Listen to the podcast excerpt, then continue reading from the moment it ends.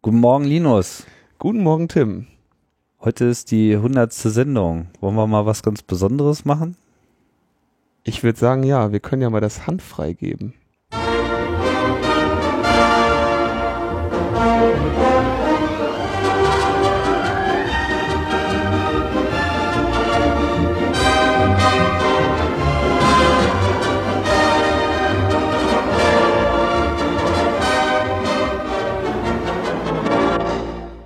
Logbuch Netzpolitik, die 100. Ausgabe. Tja, Linus, zwei Jahre haben wir jetzt hier abgeritten und jetzt auf einmal das. Ja, wir, wir haben die 100 erreicht, wir sind dreistellig, wir gehören jetzt zum Establishment. ja. Und äh, man muss sich natürlich überlegen, äh, wie, man, wie man so etwas gebührend feiert. Und wir haben uns überlegt, wir, wir hätten uns beschenken können, gegenseitig. Wir hätten die Hörer beschenken können. Und dann haben wir uns überlegt, dann beschenken wir lieber die Hörer. Und zwar mit einer Perspektive, die hoffentlich das, was wir mit unseren, äh, mit unseren wöchentlichen Meldungen von uns geben, einfach mal um eine gewisse Metaebene erweitert. Und da gab es eigentlich nur einen, das ist Hans-Christian Ströbele. Genau sollte eigentlich den meisten äh, durchaus ein Begriff sein. Für die Leute, die äh, bei dem Namen kein äh, explizites Echo verspüren. Er ist schon seit äh, langer, langer Zeit Teil des politischen Geschehens in äh, Deutschland ist in den 70er Jahren so als RAF-Anwalt äh, einer größeren Öffentlichkeit bekannt geworden und hat so ein bisschen als Enfant terrible äh, des, der deutschen Politik eigentlich bis heute äh, immer wieder alles in Schwingung gehalten, bis zuletzt, wo er jetzt äh, nach Russland gefahren ist und äh, Edward Snowden besucht hat. Zwischendurch ja. hat er noch die Grüne Partei gegründet und, und die Taz. Und die Taz. Ja, also hat auf jeden Fall äh, einen ordentlichen Fußabdruck äh, hinterlassen und ist auch äh, nach wie vor dabei, äh, neue zu generieren. Wir sind dann einfach mal in den Bundestag marschiert und haben ein längeres Gespräch geführt. Und ohne jetzt viel drumherum zu reden, wollen wir dann einfach mal darauf überleiten. Wir befinden uns äh, im Bundestag, zumindest in dem Teil, wo die Bundestagsbüros sind. Und zur hundertsten Sendung von Logbuch Netzpolitik begrüßen wir Hans-Christian Ströbele. Schönen guten Tag. Ja, guten Tag und willkommen hier in dem alten Gebäude von Schalk Kolokowski, glaube ich, äh, von der er, von dem er aus äh, irgendwie sein Wirtschaftsimperium dirigiert hat, damals seine Westkontakte und so. Hm. Aber das ist jetzt umgebaut und alles ganz sauer, hoffentlich auch in den Wänden. Garantiert abhörfrei. Ja, warum sind wir hier? Ähm, wir sind ja nun, äh, man kann glaube ich sagen, alter Hase, was das politische äh, Geschäft betrifft und äh, haben da schon so einiges gesehen und gehört. Und wir wollten heute mal äh, ein wenig in ihre Erfahrungen eintauchen, auch um einfach ein paar Zusammenhänge zu verstehen, die uns äh, bei unserer wöchentlichen Berichterstattung äh, immer wieder täglich vor die Flinte laufen. Um uns dem zu nähern, würde ich gerne mal so ein bisschen bei Ihnen am Anfang anfangen. Als Sie äh, sich entschlossen haben, Rechtsanwalt zu werden, war das schon so ein bisschen der Gedanke dabei, sich um diesen Staat zu kümmern? War das schon so eine Entscheidung für das Staatsgefüge? Nee, das war gegen das Staatsgefüge. Äh, ich habe damals äh, die Meinung gehabt, äh, die Überzeugung gehabt, das war 1967, äh, dass wir dringend eine Revolution in Deutschland und in der westlichen Welt brauchen. War ja nicht nur ich, sondern viele andere in vielen Ländern Europas und den USA, Lateinamerikas. Äh, und ich habe mich damals äh, als Referendar schon äh, engagiert, ähm, um Studenten, die vom Staat verfolgt wurden, sei es mit Strafverfahren, sei es mit Relegationsverfahren oder anderem Ärger mit dem Staat zu vertreten, zu verteidigen, ihnen zu helfen. Und ich wollte dann Rechtsanwalt werden und Rechtsanwalt bin ich dann auch geworden und habe dann diese Tätigkeit immer weiter betrieben. Einmal natürlich als Beruf. Äh, ich habe auch ganz normale, ganz normalen Strafverfahren überwiegend oder Familiensachen vertreten.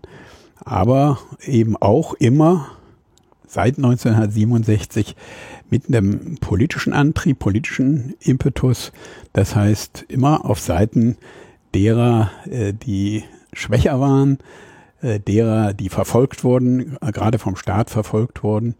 Das eine habe ich gemacht, dann um meinen Lebensunterhalt zu verdienen, für mich und das Büro. Das hieß ja damals Sozialistisches Anwaltskollektiv äh, in Westberlin. Und äh, das andere habe ich gemacht aus politischen Gründen, weil ich äh, die revolutionäre Umwälzung in Deutschland, in der Welt wollte und die, die das auch wollten, unterstützt habe.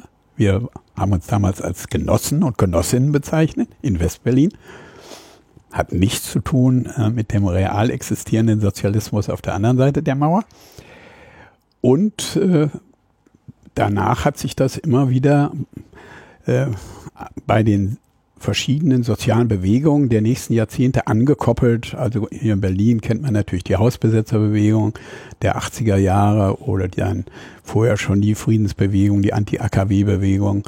Äh, da war ich überall engagiert. Ich war äh, vor den Atomkraftwerken in Brockdorf und Wackersdorf und habe immer mit demonstriert, aber auch äh, mich als Rechtsanwalt äh, betätigt zur Verfügung gestellt, manchmal auch um zu vermitteln und so. Und das ging dann bis äh, heute.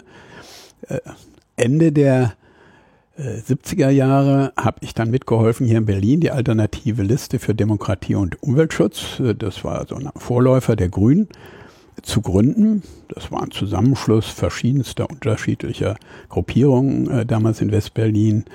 Ökobewegung, äh, Anti-AKW-Bewegung, Friedensbewegung, Frauenbewegung, die sich da zusammengetan haben und viele linke Gruppen, muss man ja auch immer wieder sagen, äh, um äh, dann die Welt auch zu verändern. Nicht mehr ganz so mit der Revolution, aber äh, die war ja dann immerhin schon Teil der Regierung, zumindest hier in Berlin.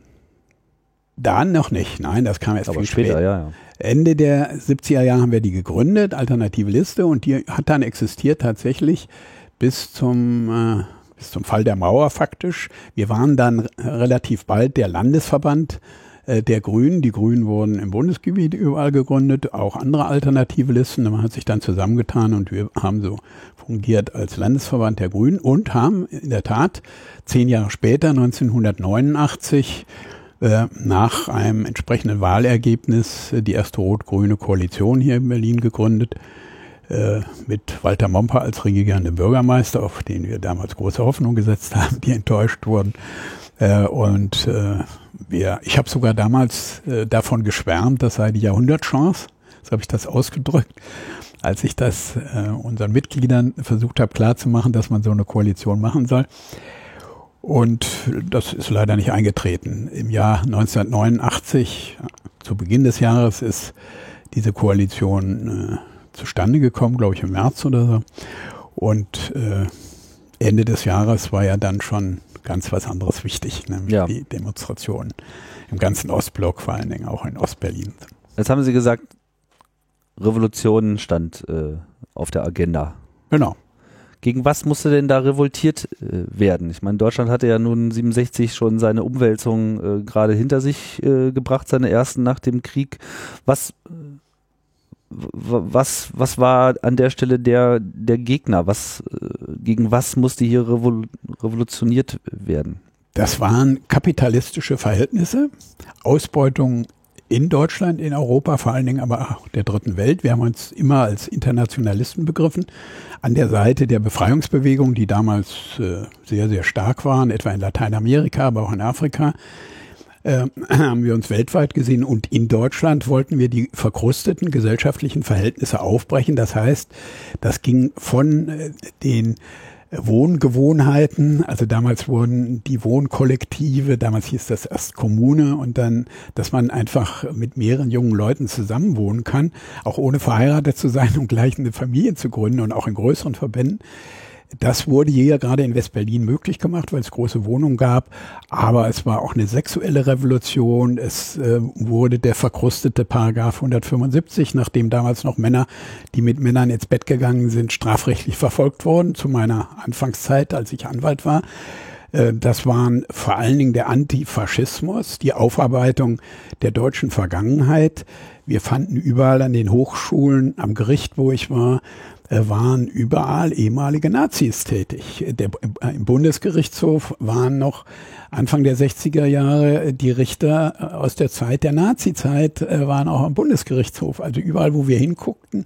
Mein Lehrer an der Heidelberger Universität, Herr Forsthoff, war der, der den äh, nationalen, äh, nationalsozialistischen Staat mit dem Führerprinzip gerechtfertigt hat. Das wussten, das fiel uns äh, wie Klappen von den Augen. Wir äh, sahen das plötzlich, dass da unendlich viel aufzuarbeiten waren. Die Hochschulen waren äh, zu revolutionieren. Wir haben da eine dritte Parität angeführt und, und, und. Äh, wir waren davon überzeugt, das ist jetzt wirklich kein Witz, das geht nur mit einer revolutionären Veränderung. Wie blicken Sie denn da heute drauf? Weil Sie sagen, Sie waren überzeugt? Na, es hat sich viel geändert. Also wir haben nicht das erreicht, sage ich ähm, immer wieder, was wir wollten. Die politische Revolution, also eine Räterepublik, äh, ganz anders strukturiert, mit äh, äh, wo die Bankeninteresse, die Wirtschaftsinteressen nicht vorne dran stehen, äh, sondern äh, wirklich die Interessen der Bevölkerung. Das haben wir so nicht erreicht. Aber wir haben in den äh, gesellschaftlichen Verhältnissen, in den Lebensgewohnheiten der Menschen unendlich viel äh, verändert. Also wenn ich manchmal so erzähle, wie ich als Student nach Berlin kam äh, und dann selbstverständlich bei einer Wirtin wohnen musste und das Zimmer, das ich hatte, hatte so ein Glasfenster, wo die Wirtin dann ab 18 Uhr immer reingucken konnte, ob ich da noch alleine bin und Frauenbesuch oder Mädchenbesuch war sowieso nicht angesagt, das war verboten so. Also was man sich heute gar nicht vorstellen kann. Naja. Ähm, das äh, ist in heute äh, fast allgemeingut. Es gibt immer noch Nischen dieser alten Ordnung, aber ist eigentlich allgemeingut geworden, äh, bis hin zur Ökologiebewegung, dass wir entdeckt haben, was die Umwelt wert ist, äh, was man da ändern muss und alles, was im Laufe der Jahre dazu kam. Die, die Entwicklung da aus dieser 68er Zeit heraus, ähm, die haben dann ja sehr schnell Thermik äh, entwickelt. So und binnen von zehn Jahren sah man sich mit so einer Situation konfrontiert, wo äh, die RAF äh, begann mit ihren äh, Aktionen. Wie ist es denn dazu gekommen, dass Sie dann da äh, als Anwalt für die beklagten Terroristen agierten? Wie kam es dazu? Ich äh, war mit den meisten, gerade äh, derer, die aus Berlin kamen, der ersten Generation, also äh, Andreas Bader, äh, Ulrike Meinhoff, Jan-Karl Raspe, Holger Mainz und so weiter, vorher zusammen gemeinsam auf der Straße. Wir haben gemeinsam gegen den Vietnamkrieg äh, demonstriert. Das war übrigens auch eines äh, einer der ganz zentralen Anlässe für unseren Aufstand. Wir haben gesagt, äh, eine Gesellschaftsordnung, ein Bündnis, ein NATO-Bündnis äh, oder Verbündete, die einen Völkermord in Vietnam betrieben, die haben da Millionen von Menschen äh, in die Steinzeit zurückgebombt und umgebracht. Das muss man sich immer vor Augen führen. Das hat uns jeden Abend vor dem Fernseher nicht mehr sitzen lassen. Ne? Und wir haben gemeinsam demonstriert gegen die Verhältnisse, gegen den Vietnamkrieg. Und dann sind einige äh, so 1969, 1970 in den Untergrund gegangen. Das waren ja nicht nur die Leute aus der RAF. Und da war es fast selbstverständlich, dass wenn die im Gefängnis waren, einen Anwalt suchten, dass die mir eine Karte schickten und ich dann da hingegangen bin oder gleich da hingegangen bin, gesagt, ich vertrete die und verteidige die. Ich habe von der ersten Generation äh, von allen Mandat gehabt und die dann verteidigt und einige Jahre meines Lebens damit gebracht, vermacht, äh, verbracht, äh, denen äh, eine faire Verteidigung zu besorgen, was mir leider, wie ich heute sage, nicht gelungen ist. Wie ist das? Wie ist in dieser Situation, Sie wussten, Sie wussten in dieser Situation nicht, wie sich Ihre Laufbahn noch weiterentwickeln wurde. Der Druck, der da auf einem relativ jungen Anwalt lastet, der sich mit, mit so einem großen äh, Thema anlegt, der, der diese, also welche Last kam da irgendwie auch, also sag ich mal, von der öffentlichen Aufmerksamkeit. Sie werden ja heute noch ähm, auf diese Verteidigerrolle von irgendwelchen ähm, anderen Parteien äh, reduziert, äh, zurückgedrängt, äh, dafür immer noch nach wie vor kritisiert. Ähm, wie war der Druck damals auf Sie? Der war ungeheuer. Also erstens war für uns sichtbar, äh, der Geheimdienst uns immer gegenwärtig. Man konnte morgens bei uns vom Balkon unseres Büros runtergucken und dann standen die da schon. Und dann haben wir uns manchmal auch äh, einen Witz draus gemacht, dass einer runtergegangen ist und um die Ecke gefahren ist und die dann hinterher, dann kam, da, kam sie wieder. Wir hatten, wie wir später allerdings erst erfahren hatten, bei uns im Anwaltsbüro eine Sekretärin, die gleichzeitig äh, Mitarbeiter, beamtete Mitarbeiterin beim Verfassungsschutz gewesen ist. Wir waren voll unter Kontrolle und wir waren äh, fast stellvertretend, muss man sagen, für die Mandanten auch im Fokus der öffentlichen Diffamierung, äh, der Verfolgung. Und ich selber hatte ja auch ein Strafverfahren, bin selber auch verurteilt worden wegen äh, Unterstützung einer kriminellen Vereinigung damals, weil äh, das Gericht der Meinung war, ich sei in meiner Verteidigertätigkeit zu weit gegangen. Also über die Grenzen, die ein Anwalt einhalten muss, hinaus äh. Und äh, das war, äh, wir waren naja, die Ausgeschlossenen, die Verpönten, der Terroristenanwalt und sowas äh, in der Gesellschaft. Ne? Und diese Rolle kam, haben Sie. Das war, war eine ganz, ganz schwierige Zeit. Ich sage immer wieder, auch heute mache ich ja manchmal äh, große Belastung mit, aber das ist überhaupt nicht vergleichbar zu dem, was ich da Anfang der 70er Jahre erlebt habe. Auch persönlich. Und doch sind Sie dann den, den Schritt gegangen und eigentlich in relativ bald darauf ja sich in dem System selber äh, zu engagieren, da für Veränderungen zu sorgen. Und Sie haben gerade ähm, schon sehr anfänglich von einer großen enttäuschten Hoffnung gesprochen. Ja, äh, das bezog sich jetzt ganz konkret auf diese ja. Koalition, die wir damals gegründet haben. Ich glaube aber, dass das nicht die einzige enttäuschte Hoffnung Ihrer Laufbahn war. Nein, ich war auch immer der Meinung, äh, anders als die Linken jetzt in den Grünen und in der alternativen Liste, dass man, äh, wenn es die Möglichkeit gibt, auch in Regierung gehen soll, weil man da einfach mehr bewegen kann. Äh, wir erleben das ja jetzt gerade wieder, wenn man nur so davor sitzt und kritisieren kann und Anträge stellt, die sowieso abgelehnt werden, äh, ist das relativ frustrierend. Wenn man in der Regierung ist, hat man wenigstens die Chance, ich will nicht sagen, da kann man viel erreichen, aber hat man die Chance, das eine oder andere zu bewegen. Deshalb war ich da immer dafür. Und als sich da 90, äh, 89 diese Möglichkeit gab, war ich deshalb auch heftig dafür, die zu ergreifen, aber aus vielerlei Gründen. Das hatte persönliche Gründe beim regierenden Bürgermeister, es hatte politische Gründe, Veränderung der Weltgeschichte, der Geschichte in Deutschland und hier in Berlin, äh, dass das dann alles äh, nicht geklappt hat. Ähm, natürlich waren immer große Frustrationen da drin und als wir dann, um dann gleich einen Schritt weiter zu machen, 1900 äh, 98, also ungefähr zehn Jahre später, ähm, die äh, rot-grüne Koalition auf Bundesebene äh, gegründet haben, war ich ja dann im Bundestag. Da war ich zum ersten Mal wieder. Ich war in den 80er Jahren schon zwei Jahre mal im Bundestag und da war ich dann äh, wieder im Bundestag und war da mit dabei. Und das war eine ganz, ganz schwierige Zeit. Äh, wir äh, waren damals äh, noch nicht richtig zusammen. Die Koalition gab es noch nicht. Der neue Bundestag hatte sich noch nicht konstituiert. Da hat äh, noch der alte Bundestag nach der Wahl beschlossen, sich äh, an den Kriegsdrohungen äh, in Richtung Serbien zu beteiligen und dann nachher an dem Kosovo-Krieg zu beteiligen. Ähm, wo ich plötzlich äh, mein Weltbild äh, zusammenbrechen sah. Ja, ich würde ganz gerne nochmal äh, zurückgehen zu den äh, RAF-Prozessen, weil ich das einfach auch insofern sehr interessant finde, äh, das erste Mal konfrontiert zu sein äh, mit dem Staatsgefüge und wie wir ja auch schon gehört haben, auch mit den Geheimdiensten, aber in einem eigentlich ja rechtsstaatlich definierten Prozess. Eben nicht. Das war ja das Schlimme.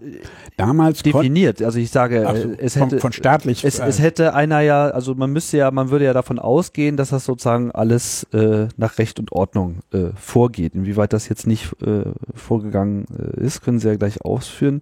Mich würde jetzt vor allem auch interessieren, wie das für Sie war und welche Erkenntnisse Sie da gewonnen haben.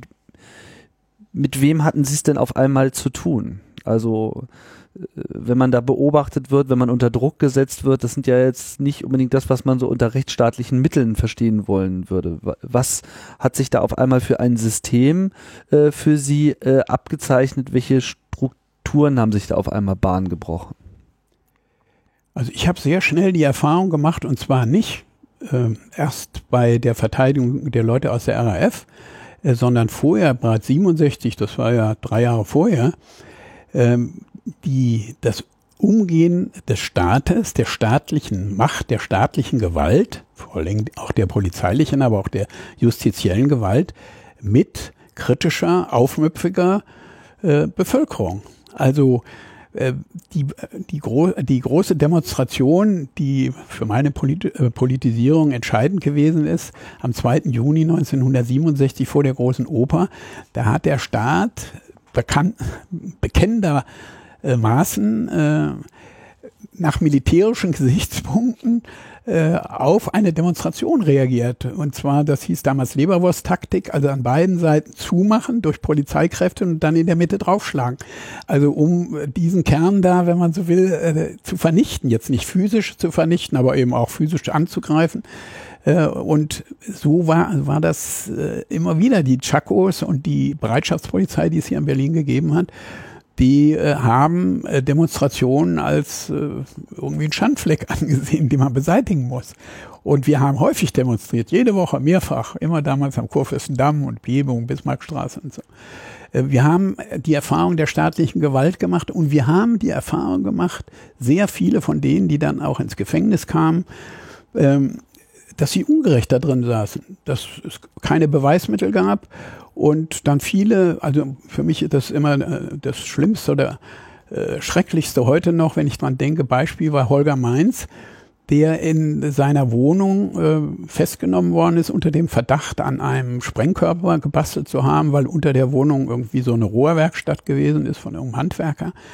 Der saß drei Monate in Haft und wurde in der Haft, wenn er dem Richter vorgeführt wurde, immer von einem Heer von Polizisten, die ihn zwischen sich hielten, dann dahin geführt. Nach drei Monaten wurde er ohne Sang- und Klanglos aus der Haft entlassen. War nix. Äh, was mit dem Menschen natürlich in dieser Zeit äh, ungerecht eingesperrt passiert, habe ich erlebt, weil ich habe ihn häufig besucht im Gefängnis.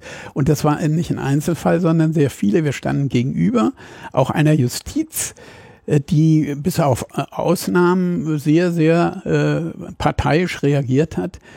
Und das, was ich heute den Leuten raten würde, geht doch zum Bundesgerichtshof oder zum Bundesverfassungsgericht. Äh, beim Bundesgerichtshof saßen, wie gesagt, noch alte Leute aus dem Reichsgericht.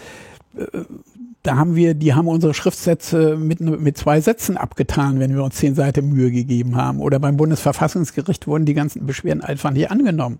Also wir standen eigentlich hilflos dieser äh, diesem staatlichen Druck, der staatlichen Gewalt gegenüber. Und diese Erfahrung, das sage ich jetzt mal als Erklärung auch der Radikalisierung nachher, hat natürlich bei vielen der Studenten ähm, dazu beigetragen, äh, dass sie irgendwann sagten, wir die einzige Lösung, die wir noch sehen, wie wir da weiterkommen, ist, äh, dass wir uns mit Gewalt wehren. Also im Prinzip war der Staat selber auch mitschuld am Aufbau dieser Strukturen der hat äh, an dieser Schraube, äh, an dieser Schraube der Eskalation, äh, der Repression und Gewalt und Gegengewalt äh, heftig mitgedreht. Und warum? Warum hat er das getan? Ist das Angst? Ist das Hilflosigkeit? Ist das äh, berechnendes Verhalten? Sind die böse? Was hat sie auf diesen Weg gebracht? Warum waren sie der Meinung, dass das der Weg ist, den man gehen sollte. also warum ich der Meinung? Also ich war der Meinung, weil ich äh, nee, nee, warum die anderen war, da muss ich was ändern. Und der, warum der Staat so? Also damals hätte ich Ihnen gesagt, äh, also ich war immer vorsichtig mit der Bezeichnung Faschismus, der alte Faschismus, andere haben das ständig im Munde geführt. Ich habe das zurückhalten, weil ich gesagt habe, das ist nicht immer so. Aber natürlich, das war altes Denken, das waren Leute, die auch aus der Generation kamen, die auch den Faschismus mitgemacht haben zumindestens. Äh, und so haben wir vieles erklärt. Ich habe zum Beispiel während meiner Referendarzeit, das war 1998, äh, 1968, äh, habe ich äh, einen Arbeitsgemeinschaftsleiter gehabt, bei dem ich Strafrecht gelernt habe, einem Richter. Der saß gleichzeitig damals in einem Prozess, war er Vorsitzender eines Schwurgerichts, in dem der einzige Richter vom Volksgerichtshof, der jemals vor, in Deutschland vor Gericht gestellt worden, von den vielen Richtern, die es am Volksgerichtshof gab, freigesprochen worden ist, weil die Terrorurteile, die die da mit Todesstrafe in zehn Minuten gefällt haben vor dem Volksgerichtshof oder in einer Viertelstunde, weil die als äh, wurde nicht bestritten, dass er daran beteiligt war, äh, sondern es wurde äh, gesagt, na ja, der hat sich an das damalige Recht gehalten. Ne, also diese Erfahrung, die wir gemacht haben, die hat uns völlig verzweifeln lassen und gesagt, das ist die andere Seite. Mit denen haben wir nichts zu tun, mit denen wollen wir nichts zu tun haben, die wollen wir bekämpfen. Als es dann zu dieser Eskalation kam mit der RAF und die großen Prozesse äh, liefen, Stammheim-Prozess, äh, wo sie ja auch beteiligt waren, auch mit Leuten wie Otto Schilly zum Beispiel, die ja später dann auch ganz andere Rollen äh, eingenommen haben. Da war das ja dann so, sagen wir mal, schon etwas, ein etwas formalerer äh, Krieg. Eben haben wir jetzt noch von den frühen Repressionen gegen die Demos gesprochen. Jetzt war ja quasi die, die, die Katze aus dem Sack. So, es gab diese offene Konfrontation einiger Gruppen aus dem Untergrund, die sich eben mit Gewalt wehren wollten, weil sie keine andere Wahl mehr sahen. Auf der anderen Seite gab es jetzt diesen herausgeforderten äh, Rechtsstaat, der sich jetzt gegen diese neu geschaffene Situation wehren wollte. Welches, also äh, ich weiß nicht, wie lange man das immer noch mit dieser alten Nazi-Zeit und den alten Strukturen erklären kann. Auf der anderen Seite haben wir ja auch einen Staat gesehen, der auch äh, durchaus Bemühungen und auch erfolgreiche Bemühungen gezeigt hat, über die Zeit sich aus der alten Nazi-Rolle zu befreien, ein freiheitliches System aufzusetzen. Das war ja auch das Selbstverständnis, zumindest das offizielle Selbstverständnis äh, der Bundesrepublik. Wie haben Sie das empfunden? Wie hat sich das da niedergeschlagen? Gab es da auch Kräfte, die in die andere Richtung gingen oder? Natürlich gab es auch andere, ganz bekannte Leute, Heinrich Böll oder so, die sich ja auch sehr engagiert haben und auch versucht haben, Verständnis äh, für äh, dafür, dass Leute äh, jetzt keinen anderen meinen, keinen anderen Weg mehr äh, sehen zu können, als äh, zur Gewalt zu greifen.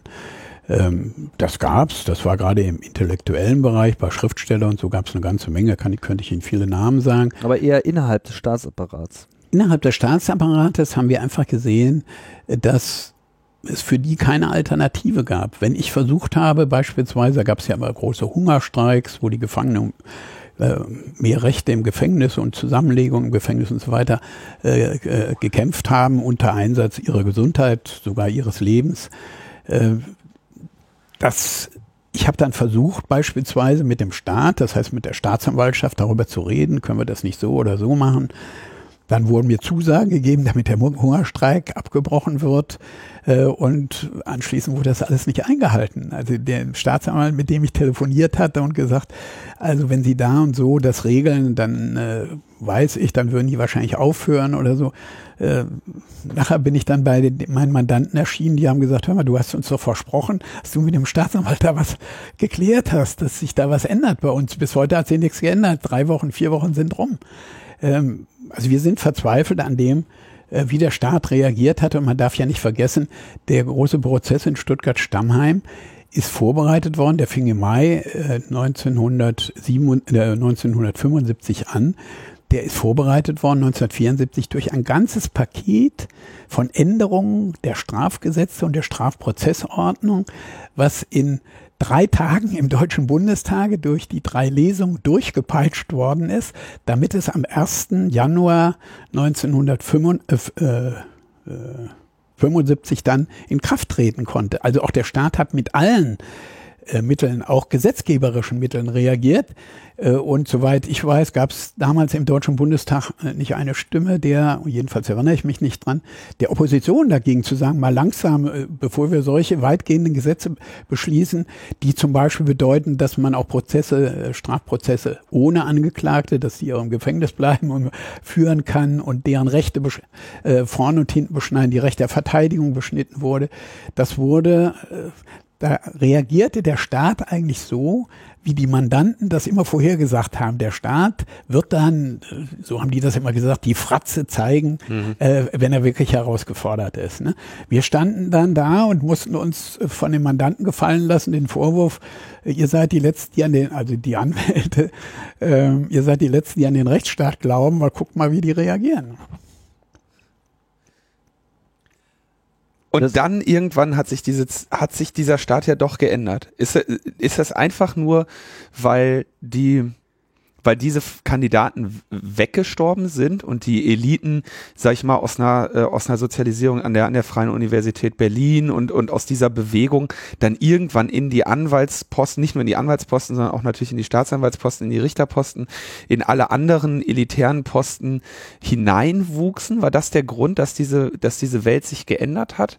Oder gab es da auch ein, also es, ich glaube, also ich, ich, ich zweifle immer daran, dass sich, dass sich Dinge wirklich ändern, weil Menschen ähm, in ihren Überzeugungen äh, geändert äh, wurden. Also das stimmt. Also ich weiß jetzt von ganz wenigen nur, sagen wir mal, die da eine besonders harte, äh, repressive Rolle gespielt haben, die nachher dann ganz anders waren. Also häufig findet das zwar statt bei Altersmilden, äh, aber das war nicht der Grund. Natürlich hatte es was damit zu tun, ist eine neue Generation gewesen, andere Leute, die dahin kamen, ganz andere Ideen, die aufkamen, die plötzlich sogar in der Bevölkerung immer mehr Anklang fanden, sogar mehrheitsfähig wurden. Nehmen Sie die ganze AKW-Frage. Äh, als die anfangen mit den ersten Demonstrationen gegen Atomkraftwerke, die wurden als verrückte Modernisierungsverweigerer äh, dargestellt, ne? die nur irgendwie Streit suchen, äh, weil sie das äh, große Gute, dass da doch ein äh, Perpetuum mobile jetzt äh, existiert, das ewig die Energien hat, äh, die Arbeitskräfte zu ersetzen und so weiter. Äh, das alles Maschinenstürmer. Es gab, es gab überhaupt mhm. kein, kein Verständnis eigentlich äh, für die. Und das hat sich dann geändert durch Leute, weil man einfach auch merkte, im Film hat die ja recht. Wenn Sie sich heute die Welt angucken, das, was vor den Grünen übrigens da war, was dann auch die Grünen sehr gefördert hat, viele Sachen, die sind heute, finden Sie in allen Parteiprogrammen. Ne? Also von Umweltschutz, Umweltbewegung, Anti-AKW, Energiewende wenn damals einer gekommen wäre und gesagt, wir brauchen eine Energiewende, wir holen nur noch den Strom aus, dem, aus der Sonne und vom Wind und vom Wasser äh, und alles andere brauchen wir nicht mehr, die Kohle werden alles zugemacht und äh, Öl brauchen wir auch nicht mehr, das müssen wir alles ersetzen, weil es zu dreckig ist. Sie, die, sie werden eingeliefert worden irgendwo in die Anstalt, weil, weil sie irgendwie nicht begriffen haben, wo sie leben. Aber eins scheint sich nicht geändert zu haben. Und das ist so diese ähm, Reaktion äh, des Staates auf diese Bedrohungssituation, zum Beispiel durch äh, Terror, wie es immer so schön äh, heißt, das mag äh, oft Terror sein, manchmal vielleicht auch nicht, das lasse ich Lassen Sie mich offen. dazu nochmal einsetzen. Gerne. Ich habe ja vorhin schon den Vietnamkrieg erwähnt. Und was immer unterschlagen wird äh, bei der Geschichte der RAF, dass äh, die RAF, also Sie merken, der Strafverteidiger aus der damaligen Zeit redet jetzt nochmal, wir haben ja auch entsprechende Anträge im Prozess dann gestellt, äh, die ersten Anschläge der RAF, die mit Toten verbunden waren, waren gerichtet gegen die US-Hauptquartiere in Deutschland, von denen aus unter anderem der Vietnamkrieg geführt wurde. Die Truppen der USA sind sehr viel häufig geleitet worden über Deutschland, Hauptquartier in Frankfurt, Hauptquartier in Heidelberg. Äh, das, die spielten eine ganz strategisch wichtige Rolle. Und Sie müssen sich das immer vorstellen. Der Krieg hat zehn Jahre gedauert. Wir saßen, damals wurde gerade das Fernsehen kam so langsam in die Häuser. Bei uns zu Hause war das lange nicht der Fall. Wir saßen aber dann nachher abends wirklich so vor den Fernseher und sagen, im Namen unserer Freiheit, unseres Westens, werden da Flächenbombardements durchgeführt. Wir sahen ja, damals gab es das mit der Zensur, hat man noch nicht sehr richtig hingekriegt. Wir sahen, wie die Leute da verbrannten auf der Straße, als brennende Fackeln durch die Gegend liefen bei den Napalmbomben und äh, verzweifeln an der, an der Welt. Und unser regierender Bürgermeister und nachher Bundeskanzler Willy Brandt äh, hat nicht ein einziges kritisches Wort jemals, jedenfalls kenne ich keins, zum Vietnamkrieg gesagt. Ne? Und die, äh, die Glocke hier der, des Schöneberger Rathauses wurde in kleinen Exemplaren geglocken, äh, ge, ge, gegossen und an die GIs in äh, Vietnam verteilt, äh, weil sie dort unsere Freiheit verteidigten. Das muss ich vor Augen führen. Das ist, sonst ist das auch die ganze Radikalisierung äh, und, und Brutalisierung, die, aber die Skrupellosigkeit ist wirklich nur aus diesem Gefühl der Ohnmacht, der unendlichen Wut, äh, die daraus entstanden ist. Ich will das jetzt nicht sagen, das war gut oder so, aber das, so erklärt sich das. Ja.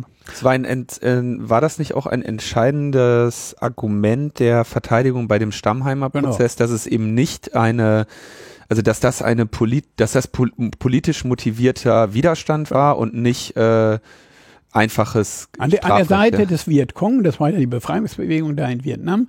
Und äh, es gab damals Berichte, dass äh, in Vietnam äh, irgendwie äh, plakatiert worden ist, danke an die Genossen, die da in, in, in Deutschland, die äh, gegen diesen Krieg äh, äh, sich wenden.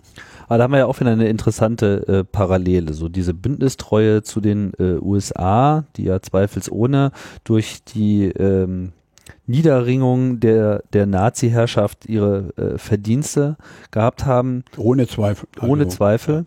Ähm, stand dann sehr hoch im Kurs. So die vielbeschworene Freundschaft oder wie man das auch immer nennen möchte. Das haben sie ja im Prinzip jetzt auch gerade gesagt, als Willy Brandt eben nicht kritisiert hat ähm, gegenüber diesen Vorgängen, weil man ja doch schon eine sehr schwache Position, glaube ich, damals äh, gehabt hat, wie auch heute teilweise noch gegenüber dem politischen Einfluss der USA.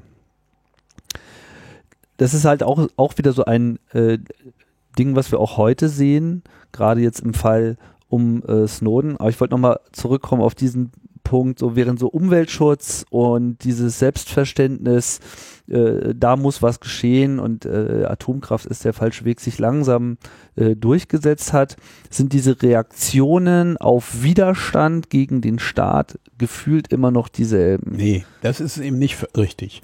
Ich will das nicht kleinreden, was auch heute, ich nehme ja immer noch an vielen Demonstrationen teil, am Wochenende werde ich auch äh, gegen NPD und äh, so weiter wieder auf der Straße sein. Ich fahre mal nach Dresden, äh, um dagegen äh, gegen die NPD zu demonstrieren. Also ähm, natürlich machen die Demonstranten auch zum Teil schlimme Erfahrungen. Aber es gibt einen Unterschied. Ähm, es gibt hier immer wieder äh, berechtigte Hoffnung, dass man im gerichtlichen Verfahren, vielleicht nicht in der ersten Instanz, aber in der nächsten Instanz, nicht in allen Fällen, auch da gibt es weiter Ungerechtigkeit, aber doch in vielen Fällen äh, dann zu einigermaßen vertretbaren Urteilen kommt. Für, äh, uns war das dieses äh, Hoffnungslose, da ein Rechtsmittel einzulegen, und da gar keine richtige Reaktion drauf zu kriegen, das ist heute anders. Ich habe das mal vor ein paar Wochen äh, auch anlässlich einer Diskussion so formuliert, wenn der Bundesgerichtshof, vor allen Dingen der politische, also der Senat, der für diese politischen Sachen zuständig ist, äh, und das Bundesverfassungsgericht damals die Rolle gespielt hätten, die sie heute spielen, ich will das nicht alles gut reden, aber mit vielen äh, positiven Sachen, dann hätte es auch in der damaligen Opposition und in der damaligen Gesellschaft möglicherweise andere Entwicklungen gegeben, wenn die Entwicklungen anders verlaufen. Es war diese Hoffnungslosigkeit, in einem angeblichen Rechtsstaat äh, sein Recht wirklich zu bekommen. Also wir sind, wir haben quasi in den, in den Jahrzehnten die Entwicklung gemacht von Benno Ohnesorg wird auf der offenen Straße erschossen zu heute kommen wir eventuell um äh, juristische Repression in der zweiten Instanz herum, wenn wir uns bei einer Demonstration zu weit aus dem Fenster lehnen?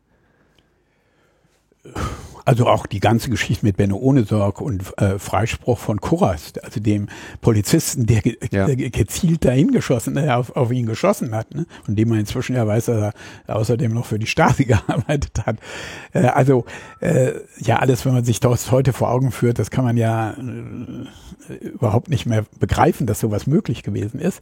Aber das war so, nein, es hat sich was verändert, wahrscheinlich auch, weil das andere Richter eine andere Generation sind die überhaupt das Grundgesetz, was damals ja auch schon gab und was fast genauso lautete wie heute, sogar zum Teil sogar in Asylparagraphen sogar so freiheitlicher war, äh, das Grundgesetz haben die neu entdeckt die Gerichte dann, also vor allen Dingen das Bundesverfassungsgericht, haben in einer Reihe von Entscheidungen, zum Beispiel auch zum Demonstrationsrecht, dann so langsam angefangen, das äh, zurechtzustutzen, zu sagen, doch, es gibt ein Recht, auch in Brockdorf zu demonstrieren am Ort des AKW und äh, die, der Staat ist nicht berechtigt, die Leute dort äh, irgendwie kilometerweit, 10 oder 20 Kilometer weit fern, sondern die haben Recht, auch an den Bauzaun ranzukommen. Äh, solche Sachen, das ist ja das Demonstrationsrecht, dass man am Objekt äh, seiner Kritik, äh, wogegen man demonstriert, auch da sein kann, weil sonst äh, hebelt man das auch. Und so ist das in vielen dieser Bereichen geschehen. Nehmen Sie die sehr, sehr fortschrittlichen Entscheidungen, zum Beispiel des Bundesverfassungsgerichts, etwa wo sie ja die Politik manchmal jetzt vor sich hertreiben, so in diesen gesellschaftlichen Fragen, Gleichstellung von homosexuell, äh, homosexuellen Paaren und äh, bis hin zur Adoption und all die Sachen, völlig undenkbar in den 60er, 70er Jahren. Ne? Das, äh, da war der Geist, das Denken, nicht nur in der Justiz, ich will das nicht alles auf die Justiz schieben, sondern in der Gesellschaft war so. Ne? Wenn wir auf der Straße demonstriert haben, äh, dann äh, wurden wir da angebrüllt, geht doch rüber über die Mauer und haut doch ab. Und man darf nicht vergessen, also so jemand wie, der nur aussah wie Rudi Dutschke, der wurde versucht, von einer Menge vor Schöneberger Rathaus aufzuhängen, weil er so aussah, weil, weil das ein äh, Konterrevolutionär war. Ja. nee, der, weil, also jetzt von, von, äh, von der dem sogenannten Mann und der Frau auf der Straße, die da sich zu einer Demonstration versammelt hat. Also Verhältnisse, die tatsächlich anders waren, als sie jetzt heute sind. Sind die Verhältnisse deswegen heute gut? Nein, die sind überhaupt nicht gut und ich bin immer noch dafür, äh, ganz entscheidende Dinge in unserem Staat zu ändern. Äh, bis das, ich bin ja jetzt nur lange Parlamentarier seit 1998 ununterbrochen äh, und kriege das im Bundestag mit. Meine Kritik am Funktionieren der parlamentarischen Demokratie hm, ist ähnlich stark wie früher, weil ich einfach sehe, dass vieles von dem, was wir in der Schule lernen oder in der Universität, einfach da nicht funktioniert. So, ne? Beispiel. Naja, die, die wichtigen Entscheidungen, die werden nicht in einer offenen Debatte, wo der eine den anderen überzeugt, im Plenum des Bundestages. Die Leute wundern sich immer, dass da so wenig Zuschauer sind, also so wenig Abgeordnete Zuschauer sind es ja meistens nur oder Zuhörer. Ähm, äh, das macht auch wenig Sinn, weil der Bundestag, das Plenum des Bundestags ist so die Bühne, wo man das bereits beschlossene, jetzt von der Mehrheit beschlossene, nochmal fast rituell darstellt, nach außen darstellt und die Opposition wendet sich dann dagegen und so. Aber die Entscheidungen, die werden ganz woanders getroffen. Und doch halten Sie dort äh, immer wieder auch äh, Reden, die auch viel beachtet werden. Das heißt, da wie blicken Sie auf eine solche Rede? Ist das im Prinzip nach außen hin vertreten Ihrer politischen Position? Genau. Das Leider, ist Werbung. Das ist Werbung für die politische Position. Genau. Leider komme ich da viel zu wenig dran. Ich habe in der letzten Legislaturperiode zu den Themen, äh, die mir ungeheuer am Herzen liegen, also wie Vietnam liegt mir auch der Afghanistan-Krieg ungeheuer am Herzen, weil ich da von Anfang an dagegen war und immer sehr engagiert war und immer gesagt habe, das dauert nicht nur ein halbes Jahr, wie das Schröder und Fischer gesagt haben, oder höchstens ein Jahr, sondern inzwischen sind wir im zwölften Jahr. Äh, und es ist ein richtiger Krieg geworden, was ja über lange Jahre einfach geleugnet worden ist. Das ist irgendwie so ein Aufbauhilfsprogramm, was da läuft. Äh, und ich wollte immer gerne dazu reden und durfte nicht reden. Auch das ist ja was. Äh, die, die, solche kritischen Meinungen innerhalb von Fraktionen haben, für die ist es unmöglich, über ganze Legislaturperioden damit überhaupt zu Wort zu kommen. Es sei denn, also ich habe dann äh, Möglichkeiten äh, der, der Geschäftsordnung ausgenutzt, dass man eine Zwischenfrage stellen kann oder eine Zwischenintervention gibt's dann so, da darf man dann drei Minuten reden, aber da können Sie natürlich wenig dazu sagen. Also ähm, ich kritisiere da vieles, weil es einfach nicht so ist, wie wir es lernen. Da muss, müsste vieles geändert werden. Äh, aber äh, äh, wenn ich jetzt politische Kritik unterbringen will, dann nutze ich natürlich die Möglichkeiten des, Par des Parlaments. Das kann im Ausschuss sein, das kann äh, im, ja, im Untersuchungsausschuss sein. Ich war all die Jahre fast stets in irgendeinem Untersuchungsausschuss. Äh, das kann äh, aber natürlich auch im Plenum sein oder äh, sonst in, in dem, im parlamentarischen Umgang ich wollte mal genau auf diese, auf diese Debatte und dieses Erreichen politischer Ziele nochmal zu sprechen kommen. Ähm, ein Thema, was Sie ja sehr beschäftigt, was uns auch am laufenden Meter äh, beschäftigt bei uns im Programm, ist äh, so die Frage der Vorratsdatenspeicherung, die ja auch, sagen wir mal, von so einer kritischen linken und äh, netzgeneigten Szene äh, so ein bisschen als so die schwarze Pest äh, angesehen wird und wo es äh, extrem starken Widerstand gibt. AK Vorrat und äh, andere Gruppen haben sich da ja schon äh, sehr früh und sehr engagiert dagegen eingesetzt. Äh, es ist so ein bisschen wieder dieses und täglich grüßt das Murmeltier-Effekt in dieser Debatte, dass immer, wenn man das Gefühl hat, es ist jetzt irgendwie mal gerade wieder niedergerungen worden, dass sofort wieder dieselben äh, Stimmen wieder kommen und einfach immer wieder dasselbe äh, fördern. Jetzt hatten wir gerade die Entscheidung beim Europäischen äh, Gerichtshof, die so im Wesentlichen äh, äh, eine ähnliche, vergleichbare Position zumindest wie das deutsche äh, Verfassungsgericht eingenommen hat, in gewisser Hinsicht noch einen Schritt weiter ging. Äh, gleich die nächste Meldung war, der Vorsitzende der Polizeigewerkschaft fordert jetzt endlich die Einführung der Vorratsdatenspeicherung, weil jetzt wäre ja alles klar. Da fragt man sich dann immer so ein bisschen, leben die in einer anderen Realität? Äh, ist das einfach der politische Prozess, äh, sämtliche Fakten zu ignorieren und äh, stur an seinen äh, Meinungen zu hängen und sich von Fakten dabei nicht äh, ablenken zu lassen? Äh, ist es ein oder ist das einfach ein Missverständnis im politischen Diskurs? meinen die das einfach nur, sind die alle nur ganz böse und, und, und, und, und mean und wollen einem immer nur das Schlechteste? Man verzweifelt ein wenig können Sie uns mal so ein bisschen Einblick geben, wie Sie das sehen, wie dieser politische Diskurs so im Großen und Ganzen eigentlich da äh, zu interpretieren ist? Also ich glaube gar nicht, dass das äh, jetzt böse Menschen sind oder böser Wille ist von denen, sondern äh, seit Fouché, dem äh, Minister äh, in der französischen oder nach der französischen Revolution, gibt es äh, in der, im exekutiven Regierungsbereich immer wieder Leute, die der Auffassung sind, wenn man möglichst viel, am besten alles über alle Menschen weiß, dann gibt es kein asoziales, sogenanntes asoziales oder von den Regeln abweichendes Verhalten mehr. Dann gibt es kein Verbrechen mehr, dann gibt es keine, werden keine Frauen von Männern mehr geschlagen, dann werden keine Kinder mehr, dann weiß man das ja alles, weil man irgendwie äh, das dann steuern kann und so frühzeitig eingreifen kann, dass die Menschen nur noch lieb miteinander umgehen. Das ist jetzt mal etwas überspitzt. Mhm. Äh, und das war natürlich in Zeiten der Französischen Revolution ganz, ganz weit weg, aber da fing das ja an mit Geheimdiensten und so. Man sagte, man muss möglichst viel auch über die Genossen und so wissen, die da im Kampf sind. Und das hat aus in meiner Zeit meiner Politisierung war das damals der Chef des Bundeskriminalamtes, Herr Herold, der hat schon dieses System auch für Deutschland die Nazis haben wahrscheinlich auch davon geträumt und die Stasi auch davon geträumt. Aber das hat, der hat für eine Demokratie, für eine demokratische Gesellschaft auch davon geträumt. Und zwar hat er sehr früh begriffen, da gab es ja die Anfänge von Computern, also erst Zettelkästen und dann Computern. Wir müssen jetzt möglichst viel über die Leute äh, rausbekommen. Ähm, da gibt es richtige Theorien dann von denen, wie man damit dann die Bevölkerung kontrollieren kann. Und der hat in einem völlig abgeschlossenen Bereich beim Bundeskriminalamt gelebt, wo der diese Ideen entwickelt hat. Und dieser Gedanke ist nicht tot, sondern der lebt mit den neuen, ungeahnten Möglichkeiten heute der äh, Überwachung der neuen Form der, der Kommunikation ähm, Großteil, ich weiß nicht, wahrscheinlich inzwischen Drittel oder sowas der äh, Kommunikation der Menschen heute in Europa, weiten Teilen der Welt, spielt sich eben über äh, die äh, jetzt über den Äther, über Internet und ähnliches ab oder über Telefon.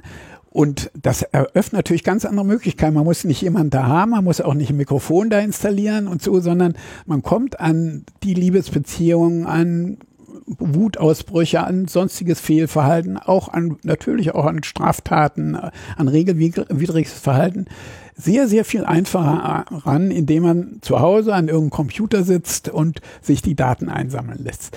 Und ich muss ja auch sagen, auch ich selber bin natürlich von dieser Entwicklung völlig überrollt. Äh, also als ich zum ersten Mal im Bundestag war, äh, da haben die Grünen darüber gestritten, äh, ob man PCs anschaffen soll.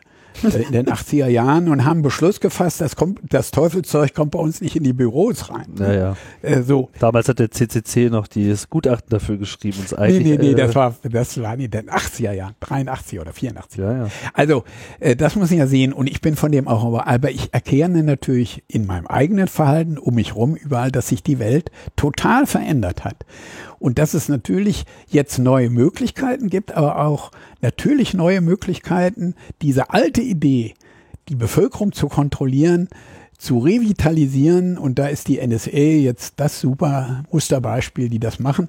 Wobei ich ja auch aus der NSA weiß, dass da ein Kampf zweier Linien auch geführt worden ist bis 2001, wo die, der eine Teil gesagt hat, nein, wir müssen Terrorismus, organisierte Kriminalität gezielt bekämpfen, indem wir gezielt äh, bei Verdachtsmomenten und so weiter vorgehen, während der andere gesagt hat, nein, wir müssen alles äh, sammeln und dann gucken wir und dann von all dem gesammelt, dann gucken wir darin, wo könnte da was sein, äh, äh, was äh, verdächtig ist. Ne? Das ist ja eine völlig andere Herangehensweise und die sind dann den Weg gegangen, da gab es eine richtige Entscheidung darüber, sind dann den Weg gegangen zu sagen, wir machen das so, dass wir alles. Äh, und deshalb Damals hat man dann noch darüber gelacht, noch 2001, weil da war ich ja auch schon im Bundestag, war auch schon im PKG und war vor allen Dingen auch in der Koalition, wo man dann darüber redete, ob wir ein neues Datenschutzgesetz brauchen und so.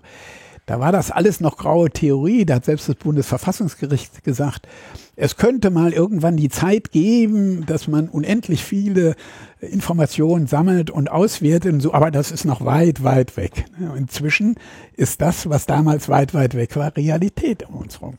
Das ist, glaube ich, dieser Kampf, äh, zu sagen, man muss möglichst viel über alle wissen, auch die gar nichts Böses tun oder jedenfalls nicht was so Kriminelles tun.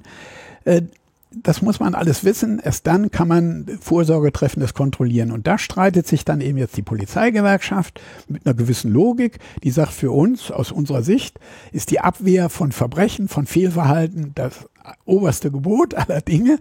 Und dann könnte eine Vorratsdatenspeicherung auch mal helfen. Und natürlich haben sie dann immer Beispiele, wo das auch mal geholfen hat und so. Äh, und die andere ist eben, wo kommen wir dahin? Äh, dann kann man sich nicht mehr frei fühlen, man kann nicht mehr frei kommunizieren. Das geht äh, ja nicht nur ganz praktisch, dass man sich vor, äh, vor zu schützen versucht, sondern man traut sich bestimmte Sachen gar nicht mehr zu äußern. Die Selbstkontrolle ist ja eigentlich das Gefährlichste bei dieser Geschichte, äh, die dann um sich greift und sagt, uh, lieber nicht sagen und äh, so. Ne? Das, und, und diese beiden Linien, äh, die kämpfen jetzt miteinander und da ist die Frage, wer setzt sich da durch, auch in der allgemeinen in der Gesellschaft. Und da ist die Vorratsdatenspeicherung jetzt ein Beispiel, an dem das ausgetragen wird. Und das Problem ist doch wahrscheinlich, dass diese beiden Positionen eigentlich durch Überzeugung und Argumentation jetzt nicht irgendwie einander näher zu bringen sind, oder? Also ich denke, also ich hab, bin jetzt gerade, was die Position der, der, der CDU und auch jetzt der SPD leider äh, angeht zur Vorratsdatenspeicherung, relativ schockiert, dass nämlich ähm, in Reaktion darauf, dass jetzt zwei höchste Gerichte jeweils solche Gesetze einkassiert haben, Deutsche Bundesverfassungsgericht und der äh, Europäische Gerichtshof.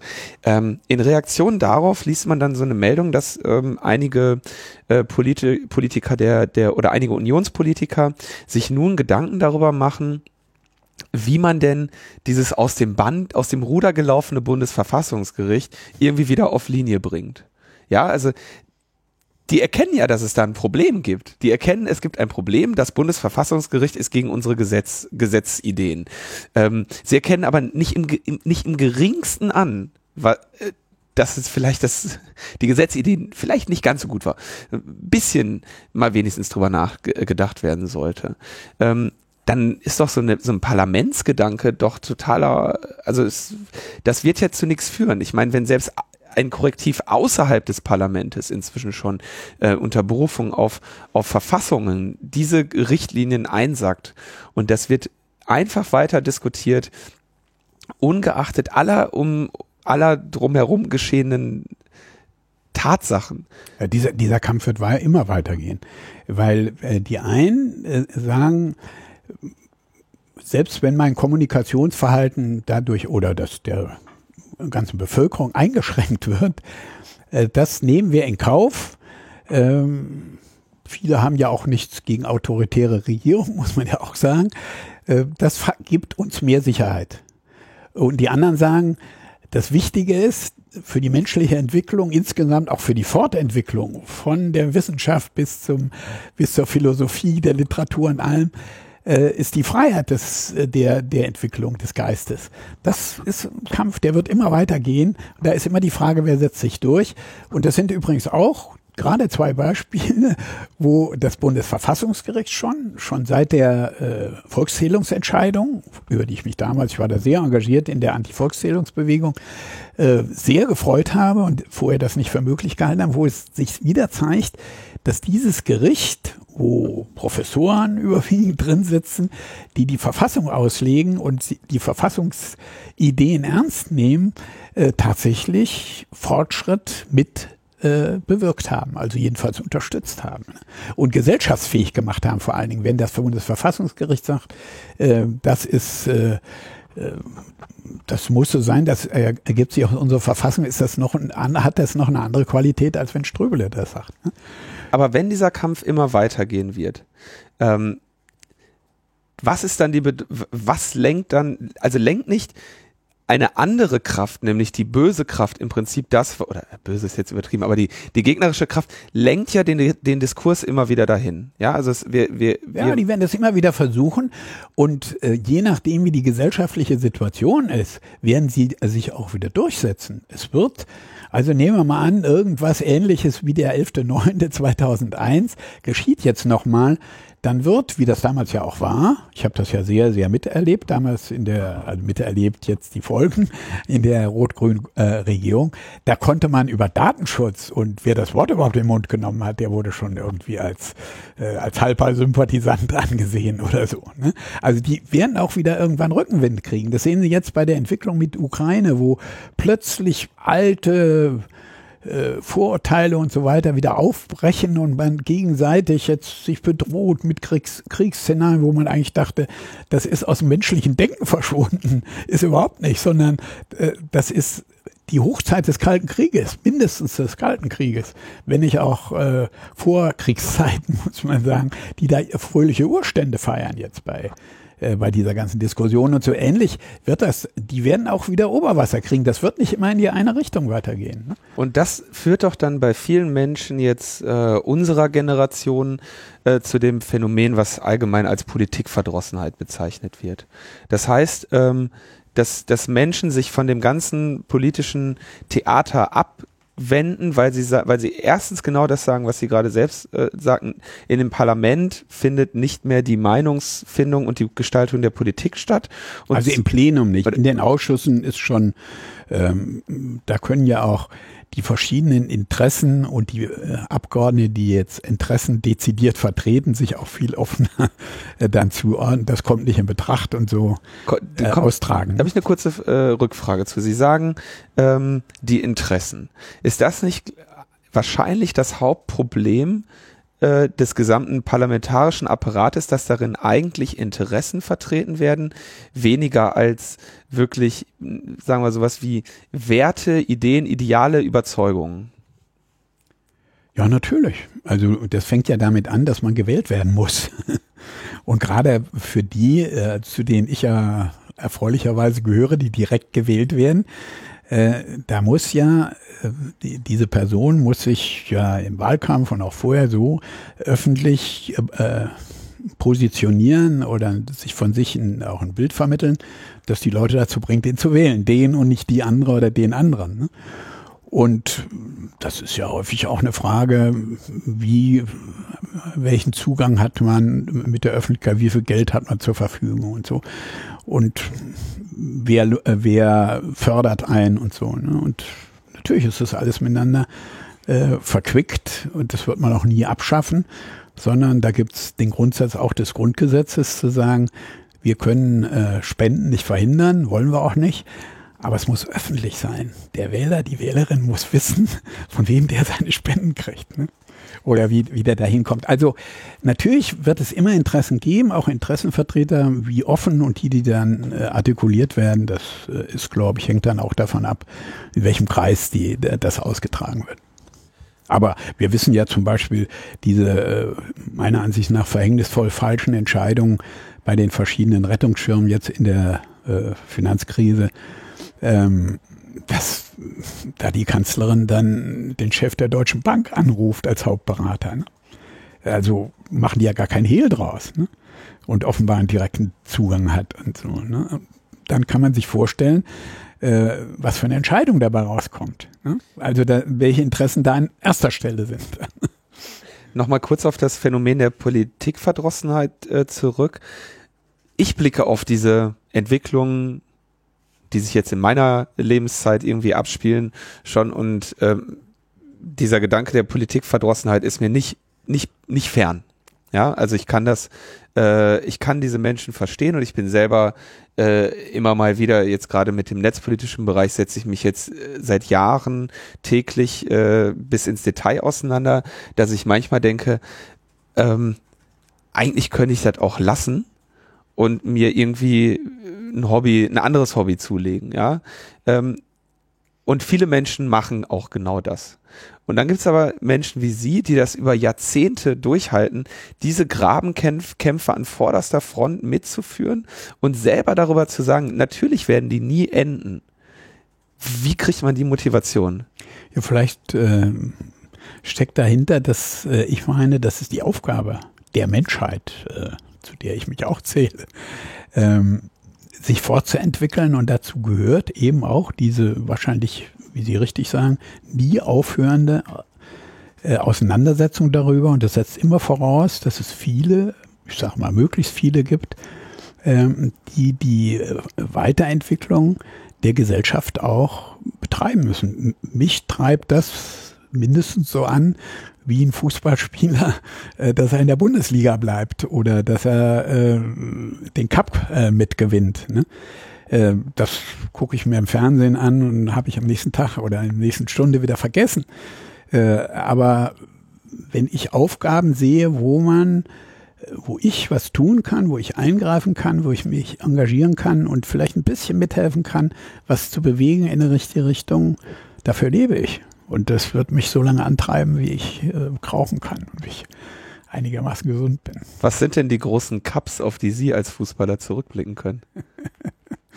also wo ich, da mache ich gar keinen Hehl draus, stolz bin, weil ich das selber auch nie für möglich gehalten habe, ist zum Beispiel, dass ich äh, die Mehrheit der Bevölkerung in meinem Wahlkreis zum ersten Mal aus einer völlig hoffnungslosen Position heraus davon überzeugen konnte, mich zu wählen und dass das jetzt viermal wieder gelungen ist. Ne? Äh, das ist natürlich. Also wenn ich, das schreibe ich auch immer den Leuten, die mir jetzt sagen, also du gehörst schon lange in Sarg und äh, weiß ich was, ist schon alles überholt und kann dein, äh, deine dumme Fresse im Fernsehen nicht mehr sehen. Gibt's ja auch, jeden Tag kriege ich sowas. Den schreibe ich dann immer so ganz nett und freundlich zurück. Wissen Sie, das mag ja Ihre Meinung sein, aber die Mehrheit der Bevölkerung in meinem Wahlkreis ist da anderer Meinung und hat das gerade im letzten September zum Ausdruck gebracht. Natürlich äh, zeigt mir das, das sehen viele Leute so und sagen, auch viele, die bei einzelnen Forderungen mit mir, wenn ich die treffe auf der Straße in Kreuzberg, in Friesheim oder Prenzlauer Berg, sagen, oh, da hast du wieder nur Scheiß gemacht und das machst du falsch und nicht. Aber insgesamt, da bist du mal richtig. Ne? Das ist natürlich was, äh, wo ich auch glaube, ähm, und das ist bei mir sogar eine Veränderung der Wahrnehmung äh, jetzt der, der Menschen, der Bevölkerung, dass die Bevölkerung sehr häufig ungeheuer vernünftig reagiert. Also nehmen Sie mal im Augenblick. Indem sie sie wählt. Nee, ja, das ist jetzt, das ist natürlich auch richtig, klar. Aber nee, ich meine das jetzt zum Beispiel diese Diskussion, die wir jetzt haben über Ukraine und die Kriegs- und Gewaltfrage und Bündnisfrage, was da alles eine Rolle spielt. Da hat äh, die große Masse der Bevölkerung, da zeigen die sich häufig sogar äh, auch resistent gegenüber einem ziemlich geschlossenen öffentlichen Meinung, ähm, hat da für meine Beurteilung, ich habe da wenig dazu beigetragen, mal einen Eintrag bei, bei Twitter oder bei Facebook bei mir, aber den lesen ja doch nicht so viele, äh, eine vernünftige Auffassung, wo ich sagen kann, da kann man doch anknüpfen und alle die, die sagen, Demokratie ist schlecht, weil dann setzt sich letztlich nur irgendwie äh, das Schlechte durch oder alle wollen nur viel Geld haben oder so. Äh, das stimmt nicht, sondern hier ist offenbar ein Gefühl in der Bevölkerung aus vielen Gründen und bei vielen auch unterschiedlich, wo ich sage, prima, da kann man weiter mitarbeiten.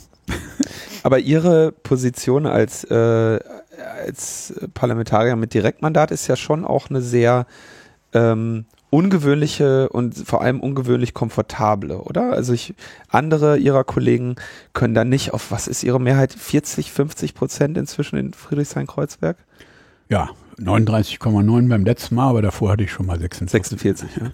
So mit, mit so einem robusten Mandat äh, gehen ja wenige äh, äh, in, in das Parlament, ja. Das heißt, Sie können sich zum Beispiel auch aus diesen, diesen ganzen ähm, Ökosystem Listenplatz irgendwie äh, komplett raushalten. Sie brauchen in, können in der Partei auch mal äh, strikt eine eigene andere Meinung vertreten zum Afghanistan-Krieg. Das äh, war, glaube ich, das, das ganz besondere Beispiel oder mhm. das immer wieder zitierte Beispiel dessen, dass sie halt alleine gehen. Und, und viele ähm, Parlamentarier und viele Theoretiker plädieren ja auch dafür, dass wir wieder mehr zu diesem Modell des unabhängigen Parlamentariers äh, kommen, desjenigen, der sich nicht einem äh, Fraktionszwang unterwirft. Ähm, andere sehen da drin eine große Gefahr, Weimarer Zustände. Ähm, aber es ist klar, dass die, das Konzept Hans-Christian Ströbele auch genau deshalb funktioniert, weil in der Abgrenzung zu dem, was wir überall sonst sehen. Oder äh, gehe ich damit zu weit? Nö, natürlich. Also ich habe, seit ich dieses Direktmandat habe, natürlich eine viel größere Unabhängigkeit, auch von, sagen wir mal, Augenblicksmeinungen, äh, auch in der eigenen Partei, äh, als ich das vorher hatte. Wobei nicht richtig ist die Wahrnehmung von außen, dass ich da irgendwie so ein Einzelkämpfer bin. Also mein Kreisverband zum Beispiel, die sind immer zu 80, 90, über 90 Prozent teilen die das, was ich mache. Sonst würde ich es auch gar nicht machen. Ähm, und auch auf Parteitagen, es wird auch immer übersehen. Ähm, die Positionen sind häufig Minderheitenpositionen, für die ich mich einsetze aber das sind dann 40 Prozent oder 42 oder so. Ne? Das heißt, das ist schon äh, auch eine große Unterstützung, auch zum Afghanistan. Ne? Die, es hat keine Partei hingekriegt, dass aus der Basis ein Sonderparteitag erzwungen worden ist gegen das gesamte Partei-Establishment zum Afghanistan-Krieg und dann da einen Beschluss gefasst hat, der entgegengesetzt zu dem war, den der damalige Bundesvorstand vorgeschlagen hat. Also äh, wo ich mich dann natürlich ungeheuer wohlfühle und auch unterstützt fühle, obwohl ich vorher der Meinung sein konnte, oh, ich bin gar nicht mehr auf der Seite der Mehrheit äh, meiner Partei. Ne? Also ähm, Sie haben recht, das ist nicht nur schön am Wahltag, sondern auch danach. Und ich sage Ihnen auch, selbst die Position im Bundestag, also wenn ich mit Kollegen jetzt umgehe aus anderen Parteien, auch der CSU, seit ich ein Direktmandat habe, werde ich von den CSU-Leuten, die da in Bayern irgendwo 60 Prozent oder so äh, an, äh, mit da reingewählt worden sind, werde ich als gleichberechtigter Partner anerkannt. Ne? Einer von Ihnen, ja. Nein, die, die sagen einfach, äh, wie kommt man sonst ins Parlament, indem man irgendwie in dem Parteiengefüge äh, auf einen guten Listenplatz kommt, warum auch immer. Äh, das ist noch ein Unterschied, als wenn man sich wirklich dem äh, der eigenen Wählerschaft stellen muss und die dann sagen, okay, unter den zehn, die da direkt kandidieren, wähle ich den aus. Ne? Ich möchte jetzt so zum ähm, Abschluss nochmal auf dieses Verhältnis äh, Bürger-Staat kommen und zwar im Hinblick auf die Geheimdienste. Ein Thema, was uns ja äh, alle im letzten Jahr extrem beschäftigt hat, was äh, bei Ihnen ja auch, wie wir schon gehört haben, wieder auch ganz zurückreicht bis in die 60er, 70er Jahre. Und die grundsätzliche Frage, die sich uns und ich glaube auch vielen unseren Hörern immer wieder stellt, ist, wie sollte das Verhältnis sein zwischen dem transparenten Staat und dem geheimen Staat? Es ist halt einfach so das System, in das wir jetzt so geboren sind, und man sieht es ja auch in allen anderen Staaten, Geheimdienste gibt's überall, man hat den Verfassungsschutz, man hat den BND, man hat den MAD, das ist irgendwie Teil davon. Und das politische Establishment äh, rechtfertigt halt die Existenz dieser Systeme als notwendig, als äh, alternativlos, äh, wie auch immer. Auf der anderen Seite äh, haben wir auch immer wieder viele Fälle, wo einfach Konflikte entstehen, einfach natürlich aus dieser geheimen Tätigkeit heraus an sich, die einfach natürlich alles andere schafft als äh, Transparenz, wo man dann eben auch sehr viel Verschwörungen äh, mutmaßt, ob die dann nun stimmen oder nicht, lässt sich halt alles sehr schwer überprüfen. Und auch das Gremium, in dem Sie ja nun schon lange sind, seit 15 Jahren, das äh, Parlamentarische Kontrollgremium, früher hieß es ja mal PKK, das fand ich eigentlich viel schöner. Das habe ich auf meinen Wunsch äh, oder meine Intention wurde das dann geändert. Ach, wirklich? Also das immer zur Veränderung. So das überrascht mich jetzt aber. Na gut, also das PKG. Ähm, was ja auch so ein bisschen absurd ist, weil da zwar gewählte Abgeordnete äh, sich mit den Geheimdiensten auseinandersetzen kann, aber ja darüber eigentlich quasi nichts in die Öffentlichkeit gelangt.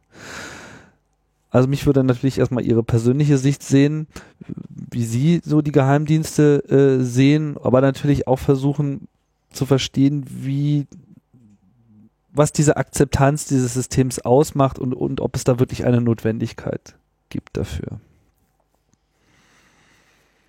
Also natürlich äh, passt ein, das ist ja ein Teil der Verwaltung des Staates, der staatlichen Tätigkeit, der vor den Bürgerinnen und Bürgern geheim ist, nicht in eine offene Demokratie. Das ergibt sich schon aus dem Wort Geheimdienst. Deshalb wehren die sich ja auch immer dagegen und sagen, wir sind gar kein Geheimdienst, sondern Nachrichtendienst. Wir schaffen nur Informationen ran und äh, stellen die dann der Politik zur Verfügung.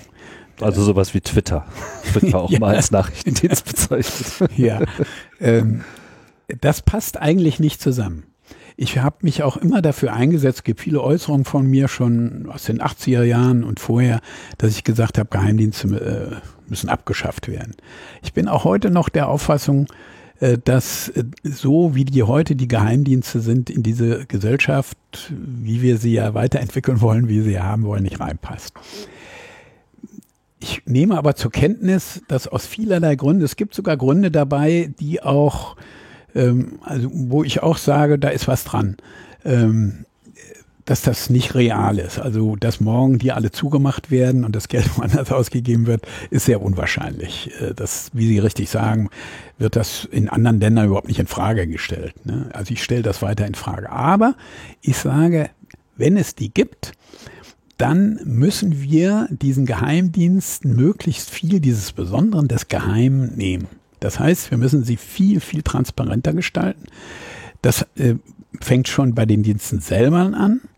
Äh, das, äh, das war ja früher sowieso viel, viel schlimmer noch.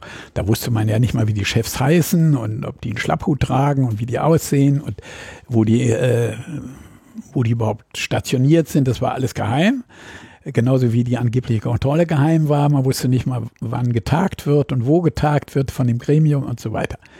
Also ich bin, da ist sehr, sehr viel mehr Offenheit äh, und Transparenz möglich. Da können wir übrigens auch aus den USA lernen. Ähm, Im US-Kongress ist da sehr viel. Zum Teil sage ich sogar fast schon zu viel äh, Kooperation mit den Geheimdiensten durch die Kontrolleure der Geheimdienste, weil äh, die so nah an denen dran sind, äh, dass ich fürchten würde, ich äh, drücke das mal ganz vorsichtig aus, dass es dann schon so eine fast so eine gewisse Kumpanei gibt oder sowas. Das darf natürlich auch nicht sein, aber sehr, sehr viel mehr Transparenz. Das heißt, die Dienste müssen transparenter sein. Der ganz überwiegende Teil der, der Tätigkeit, die die haben, äh, muss überhaupt nicht geheim sein. Das ist also die Informationen, die die sammeln, also zum Beispiel der Bundesamt für Verfassungsschutz sind ja bekanntermaßen zu über 80 Prozent aus normal zugänglichen Quellen, wo sie es einfach zusammenstellen, von Zeitungsartikeln bis zu sonstigen Sachen, wo auch die Antifa oder so drankommt. Ähm, also das äh, ist überhaupt nicht notwendig, dass man das alles als so geheim betrachtet. Und dann bleibt ein kleiner Rest, also beispielsweise im Spionageabwehrbereich, wo zum Beispiel ich jetzt der Meinung bin, da müssten die eigentlich was machen, auch bei der NSA. Äh, das steht im Gesetz. Äh, eigentlich muss der deutsche Spionageabwehrdienst sich darum kümmern. Mindestens jetzt, wo er erfahren hat, dass die äh, hier die gesamte Bevölkerung ausspielen, müsste er genau dasselbe, was er gegenüber Russland oder China oder anderen Ländern, wo man schon immer davon ausging, dass sie in Deutschland spionieren, wo auch hin und wieder welche verurteilt worden sind, ähm, müssen die da auch ihre Aufgabe wahrnehmen. Also da gibt es dann einen kleineren Bereich, wo man das vielleicht nicht so zum Markte trägt und da muss dann eine effektive Kontrolle äh, des Parlaments äh, einsetzen ähm, die aber auch wiederum nicht so geheim sein kann, dass der Abgeordnete überhaupt nicht drüber reden kann, wenn er was erfährt. Nicht mal seinen Fraktionsvorsitzenden. Also wenn ich von irgendeinem Skandal erfahren würde im PKG, was glaube ich noch nie der Fall gewesen ist, dann kann ich äh, nur zu meinem Fraktionsvorsitzenden gehen und sagen, da gibt es einen großen Skandal, den äh, darf ich euch aber nicht sagen, aber ich meine, wir müssen jetzt einen Untersuchungsausschuss einrichten, weil da riesen die Hütte brennt oder so. Ne? Ist völlig absurd. Das ist absurd. Dass, äh, dass man das nicht darf. Ne? Äh, aber das ist bisher noch nicht gelungen, das abzuschaffen. Das heißt, auch diese Kontrolle müsste man effektiv machen, weil das, wie es im Augenblick läuft, äh, das ist im Wesentlichen darauf angewiesen, dass wir Informationen bekommen, auch aus den Medien, weil findige Journalisten oder der Chaos Computer Club irgendwas rausgekriegt hat und wir dann nachfragen und dann bohren und dann müssen die was sagen und dann widerspricht sich das und dann entsteht daraus ein Untersuchungsausschuss und dann kriegt man sehr, sehr viel mit. Und diese Tätigkeit, für die ich viel Zeit investiere, ist deshalb so wichtig, weil wenn die Dienste, das war ja früher alles mal anders, auch bei früheren Diensten, bei der Stasi sowieso, wenn die Dienste damit rechnen müssen, dass ihr Verhalten, einfach nur damals wird nicht immer passieren, da, dass ihr Verhalten sie irgendwann rechtfertigen müssen, nicht nur vor ihren Vorgesetzten, sondern in einem Parlamentsausschuss, auch vor der Öffentlichkeit, wie das ja jetzt gewesen ist, auch bei den NSU-Untersuchungsausschuss oder vorher hatten wir einen BND-Untersuchungsausschuss dann hat das eine erzieherische Wirkung, äh, die weit über den Einzelfall hinausgeht. Ne? Ich äh, weiß auch aus den Diensten, dass das tatsächlich eintritt, ne? dass die sich dann überlegen, also also wenn wir das und das jetzt machen äh, und ich stehe dann irgendwo mal da. Ist das Risiko muss, zu hoch? Ja, also äh, man kann das alles viel besser machen. Das, was wir im Augenblick machen, ist nicht sinnlos, weil es beispielhafte Sachen gibt, auf die wir kommen, gekommen sind, fast ausschließlich durch Artikel im Spiegel, Artikel in der Süddeutschen Zeitung oder findigen äh, zum Beispiel, also tatsächlich auch Chaos Computer Club, wo wir auf Sachen gekommen sind, gesagt, da haben wir gesehen und jetzt wollen wir mal dazu einen Bericht haben. Dass die von selber aus uns auf die Skandale in ihren Diensten hinweisen, das ist so gut wie ausgeschlossen. Ne? Ich, ich wollte mal nachfragen, Sie meinten, es gäbe ja auch Argumente für die Geheimdienste, haben Sie aber ja. nicht äh, genannt. Doch die Spionage zum Beispiel. Also ähm, Spionageabwehr. Oder? Spionageabwehr. Also wenn Sie jetzt wissen, nehmen wir mal an, Sie hätten das alles nicht, alles weg und da gibt es jetzt nur die Polizei, ähm, dann wird sehr schnell das eintreten, dass, was wir sowieso eine Entwicklung haben, die bedrohlich ist bei der Polizei, dass sie ja sehr viele auch so geheime Befugnisse hat, also abzuhören und so weiter, äh, die eigentlich sie gar nicht kriegen sollte. Ne? Äh, und es würde dann sehr viel mehr sich so entwickeln, dass, die, äh, dass Teile der Polizei, der Kriminalpolizei, der Staatsschutzdeliktpolizei äh, äh, sich zu sowas entwickeln, weil wir wollen natürlich auch nicht, dass jetzt einer dann ganz frech hier alles macht, äh, irgendeine Botschaft oder irgendeine. Also ein, positiv ein, ausgedrückt, Geheimdienste beschützen vor allem die Polizei davor, sich zu sehr mit geheimer Nein, Aktivität zu beschäftigen. Ja, äh, solange wir der Poli äh, darum kämpfen, nicht immer erfolgreich, dass die Polizei nicht äh, wieder äh, Teile entwickelt, die mal Gestapo hießen, also geheime Staatspolizei, die äh, die ganzen geheimen Befugnisse hat und dann noch Exekutivbefugnisse hat. In Deutschland haben wir das ja getrennt. Informationen sammeln und das Exekutiv aus gutem Grund, aus diesen Gründen raus. Solange wir das hochhalten, und ich finde das eine hohe Errungenschaft, predige das auch in England oder so, den Kollegen und sage, das müsstet ihr auch so machen. Äh, solange wir das haben, müssen, äh, muss es sowas geben. Und es gibt eben Bereiche, wo das sagen wir mal, eine Tätigkeit, die nicht so bekannt ist wie die Tätigkeit eines normalen Kriminalbeamten, der jetzt ein äh, Delikt aufklärt oder versucht, eine Straftat zu verhindern, äh, wo das eben nicht ganz so offen sein kann. In der Kontrolle muss es genauso offen, also muss es völlig durchsichtig sein, aber während er das macht, äh, muss da nicht jeder gleich das alles auch wissen können. Aber sind denn die Geheimdienste in der, zumindest in Deutschland, in dem Zustand, in dem sie sich derzeit befinden, so unterm Strich eher eine Hilfe oder äh, Nein. eher ein Problem? Also es gibt diese berühmten Äußerungen von vielen Bundeskanzlern, ich glaube zwei oder drei sagen, Sie haben das nie gelesen, was die berichtet haben. Und äh, die regelmäßige Lektüre, damals war die sehr hoch im Kurs, der Neuen Züricher Zeitung, äh, war informativer als das, was sie da bekommen haben. Äh, ich war nun noch nie Bundeskanzler und weiß das nicht so aus eigenem Erleben, aber das ist natürlich dazu. Das ist ja ein riesiges Eigenleben und auch ein in sich Apparat, äh, der, wenn man äh, auch einen Verfassungsschutzbericht liest heutzutage, der ist nicht sehr informativ, aber man merkt auch, mit was sie sich alles beschäftigen. Also wenn die eine ganze Abteilung haben, die sich dann mit der VVN oder mit den alten Kollegen äh, äh, da allen ernsthaft als Gefahr für die Demokratie beschäftigen, da fragt man sich immer, äh, müssen wir dafür Geld ausgeben. Aber die Geheimdienststrukturen sind ja auch schon sehr verwoben mit der Politik, was sich da auch daran festmachen lässt, dass ja durchaus einige äh, ehemalige Geheimdienstchefs dann auch äh, recht direkte Wechsel in die aktive Politik gemacht haben. Klaus Kinkel ist so ein Beispiel, es gibt weitere. Ähm, ist das so klug?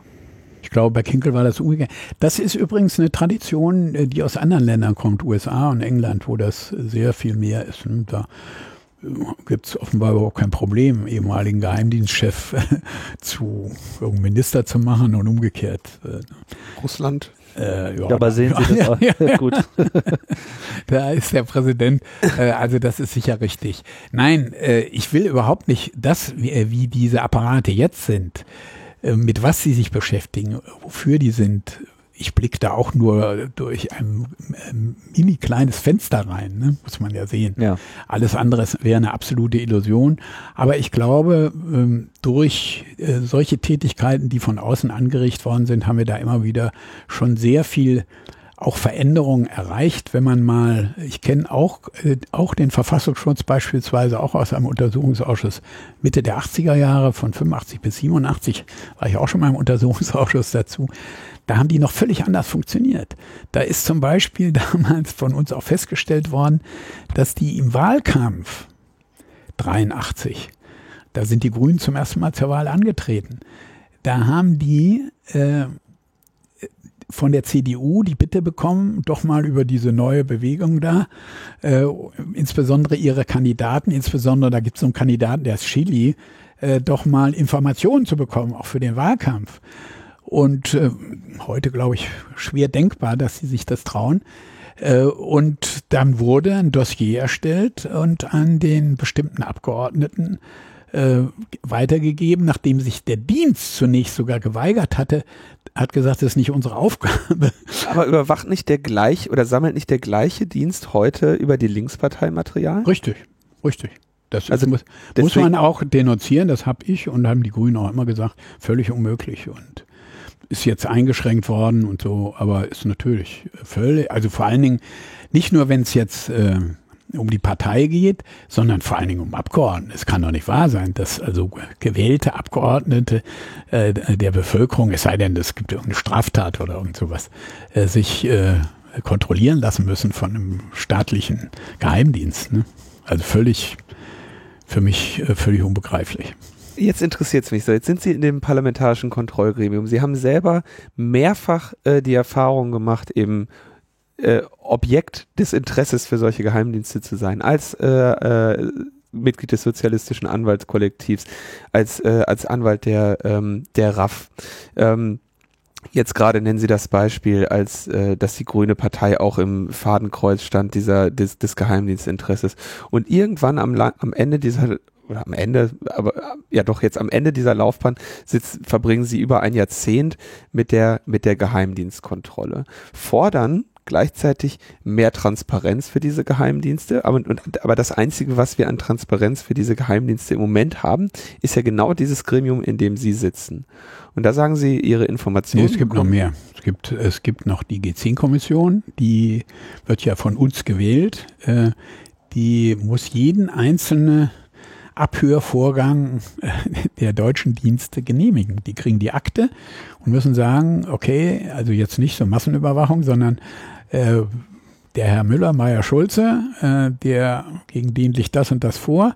Wir wollen jetzt, wir, der Bundesnachrichtendienst oder das Bundesamt für Verfassungsschutz, wollen äh, dessen Handynummern oder weiß ich was kontrollieren, ähm, abhören. Das muss genehmigt werden. Und deshalb haben sie ähm, auch äh, die Konsequenz dessen, dass das genehmigt werden muss, ist, dass das jedenfalls das offizielle Abhören der äh, von Bundes, das gilt leider nur für Bundesbürger, dass so eine Genehmigung vorliegen muss für, für deutsche Staatsbürger, dass wenn, dass wir die Zahl der Abhörmaßnahmen gegen die von Geheimdiensten auskommen, irgendwie bei dreistellig, weiß ich jetzt nicht, 300 oder sowas ist, während die die die Polizei abhören, bei 50.000 oder sowas ist im Jahr. Das ist, äh, also da, da sieht man Auch da kommen Fehler vor. Wir haben uns auch schon mit Fehlern beschäftigt, wo da Leute abgehört, die eigentlich gar nicht hätten abgehört werden dürfen. Aber da hat man wenigstens so einigermaßen das gute Gefühl, da wird genau drauf geguckt. Also das ist ein Gremium von zum Teil ehemaligen Abgeordneten, die wir wählen, wiederum als unabhängige äh, Kommission. Und wie stelle ich mir das parlamentarische Kontrollgremium vor? Naja, da sitzt man in einem abhörsicheren Raum. Das ist ja kein Geheimnis. Im Paul-Löber-Haus oder? Äh ja, das war früher immer ganz geheim, wo das eigentlich okay. ist. Dürfte nicht gesagt werden. Also jedenfalls in einem fensterlosen Raum. Übrigens, äh, zu Anfang, als der Bundestag nach Berlin kam, da war das hier in einem Gebäude direkt gegenüber der englischen Botschaft. Nur eine Straße dazu. What could possibly go wrong? Womit dann auch das Radom auf dem Dach geklärt wäre. Äh, so, und das ist jetzt in einem ganz geheimen äh, Raum und da gehen angeblich die Handys nicht und äh, das ist abhörsicher. Und da trifft man sich einmal im Monat in der Regel manchmal häufiger, also wenn jetzt NSA-Skandal kommt, da war das dann alle paar Wochen. Ähm, und dann wird berichtet, die Bundesregierung ist verpflichtet, besondere Vorkommnisse zu berichten. Aber das, was sie als besondere Vorkommnisse berichtet, das war bisher, ich kann mich jedenfalls nicht erinnern, dass das mal einer der Skandale war, die dann nachher öffentlich wurden, sondern die haben wir dann immer aus dem Spiegel gelesen vor zwei Jahren. Es äh, war der Verfassungsschutz in Guantanamo und hat Herrn Konrads befragt oder so. Und dann sagen wir, was lesen wir denn hier? Warum ist uns das denn nicht berichtet worden? Und was, was ist auf so eine Frage, was ist da die Antwort? Ja, klar, wir, wir kriegen die Akten und äh, irgendeiner gibt dann da einen Bericht und dann können wir da welche hören und dann reicht das nicht und dann machen wir eine Sondersitzung und so.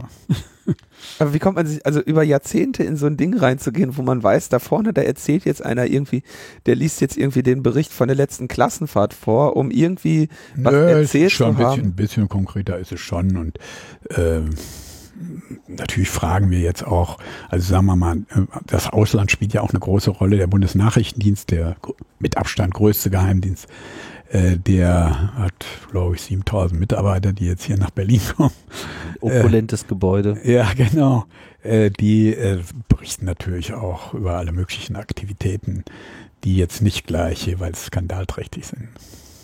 Und da, da kriegen Sie also schon so ein zumindest die große Wetterlage mit, wo sich dieser. Da können wir Fragen stellen. Da kann jeder Abgeordnete, ich kann fünf Tagesordnungsthemen für die nächste Sitzung beantragen.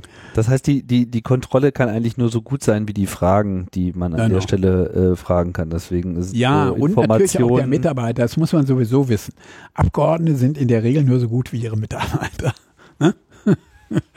und äh, das heißt, der, einer der großen Fehler ist, dass wir die Mitarbeiter nicht mit in das Gremium nehmen dürfen. Das heißt, wir bekommen die Sitzung eigentlich gar nicht mit. Mhm. Äh, das ist äh, in allen anderen Ausschüssen anders. Also im Auswärtigen Ausschuss sitzt dann der mit einem Rechtsausschuss sitzen die Mitarbeiter hinten, hören, was die Bundesregierung sagt, machen dann Sprechzettel und so. Geht ja alles nur sehr eingeschränkt, weil die gar nicht dabei sein dürfen. Wer könnte denn diese Regel ändern? Ja, jedes Mal. Das beantrage ich ungefähr alle Jahre oder äh, in jeder neuen Reform. Wir haben jetzt zu Beginn wieder der neuen Legislaturperiode wieder eine Geschäftsordnung beschlossen, äh, da müsste aber noch das Gesetz geändert werden, dass die Mitarbeiter, die wir neuerdings haben seit der letzten Legislaturperiode, äh, dass die auch damit rein dürfen.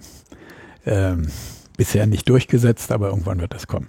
Also es gibt auch da, wenn man jetzt die Geschichte der letzten zehn Jahre sieht, ähm, immer mehr Möglichkeiten, Rechte, Informationsrechte, zum Beispiel auch das Recht, das, äh, von dem der Ausschuss ja manchmal dann Gebrauch gemacht hat, dass ähm, der Ausschuss einen Bericht beschließt zu einem inhaltlichen Themen, der dann öffentlich gemacht wird, also ein paar Sätze der Vorsitzende und ganz wichtig, die äh, Dissenting Votes, also die äh, Leute, die das anders sehen, wie häufig die Opposition, die dürfen dann auch, auch öffentlich, ihre Dissenting Votes dazu sagen. Ne? Können, dürfen dann sagen, wenn das öffentlich jetzt gemacht wird, in dem äh, bei der Bewertung äh, stimme ich nicht zu, aus den, den Gründen, ich sehe das ganz anders. Ne?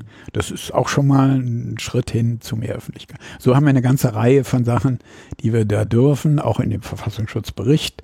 Äh, der soll in Zukunft öffentlich vorgestellt werden, können Fragen gestellt werden. Also wir arbeiten dran. Also ich habe eine, eine lange Skala im Laufe der Jahre erarbeitet, auch von meinem Mitarbeiter, äh, an Forderungen, wie wir das ganz anders haben wollen. Wir wollen letztlich auch darauf hinaus, dass das ein Ausschuss wird wie jeder andere. Also der in der Regel öffentlich tagt. Das ist zum Beispiel in Berlin so. Also der Berliner im Abgeordnetenhaus, die tagen grundsätzlich öffentlich, manchmal geheim. Hier ist das so, dass er nie öffentlich tagt. Wir wollen, äh, das habe ich auch immer wieder vorgeschlagen, das soll jetzt wahrscheinlich auch gemacht werden, dass man, wie das in den USA ist, dass man hin und wieder in öffentlichen Anhörungen die Chefs der Geheimdienste befragen kann.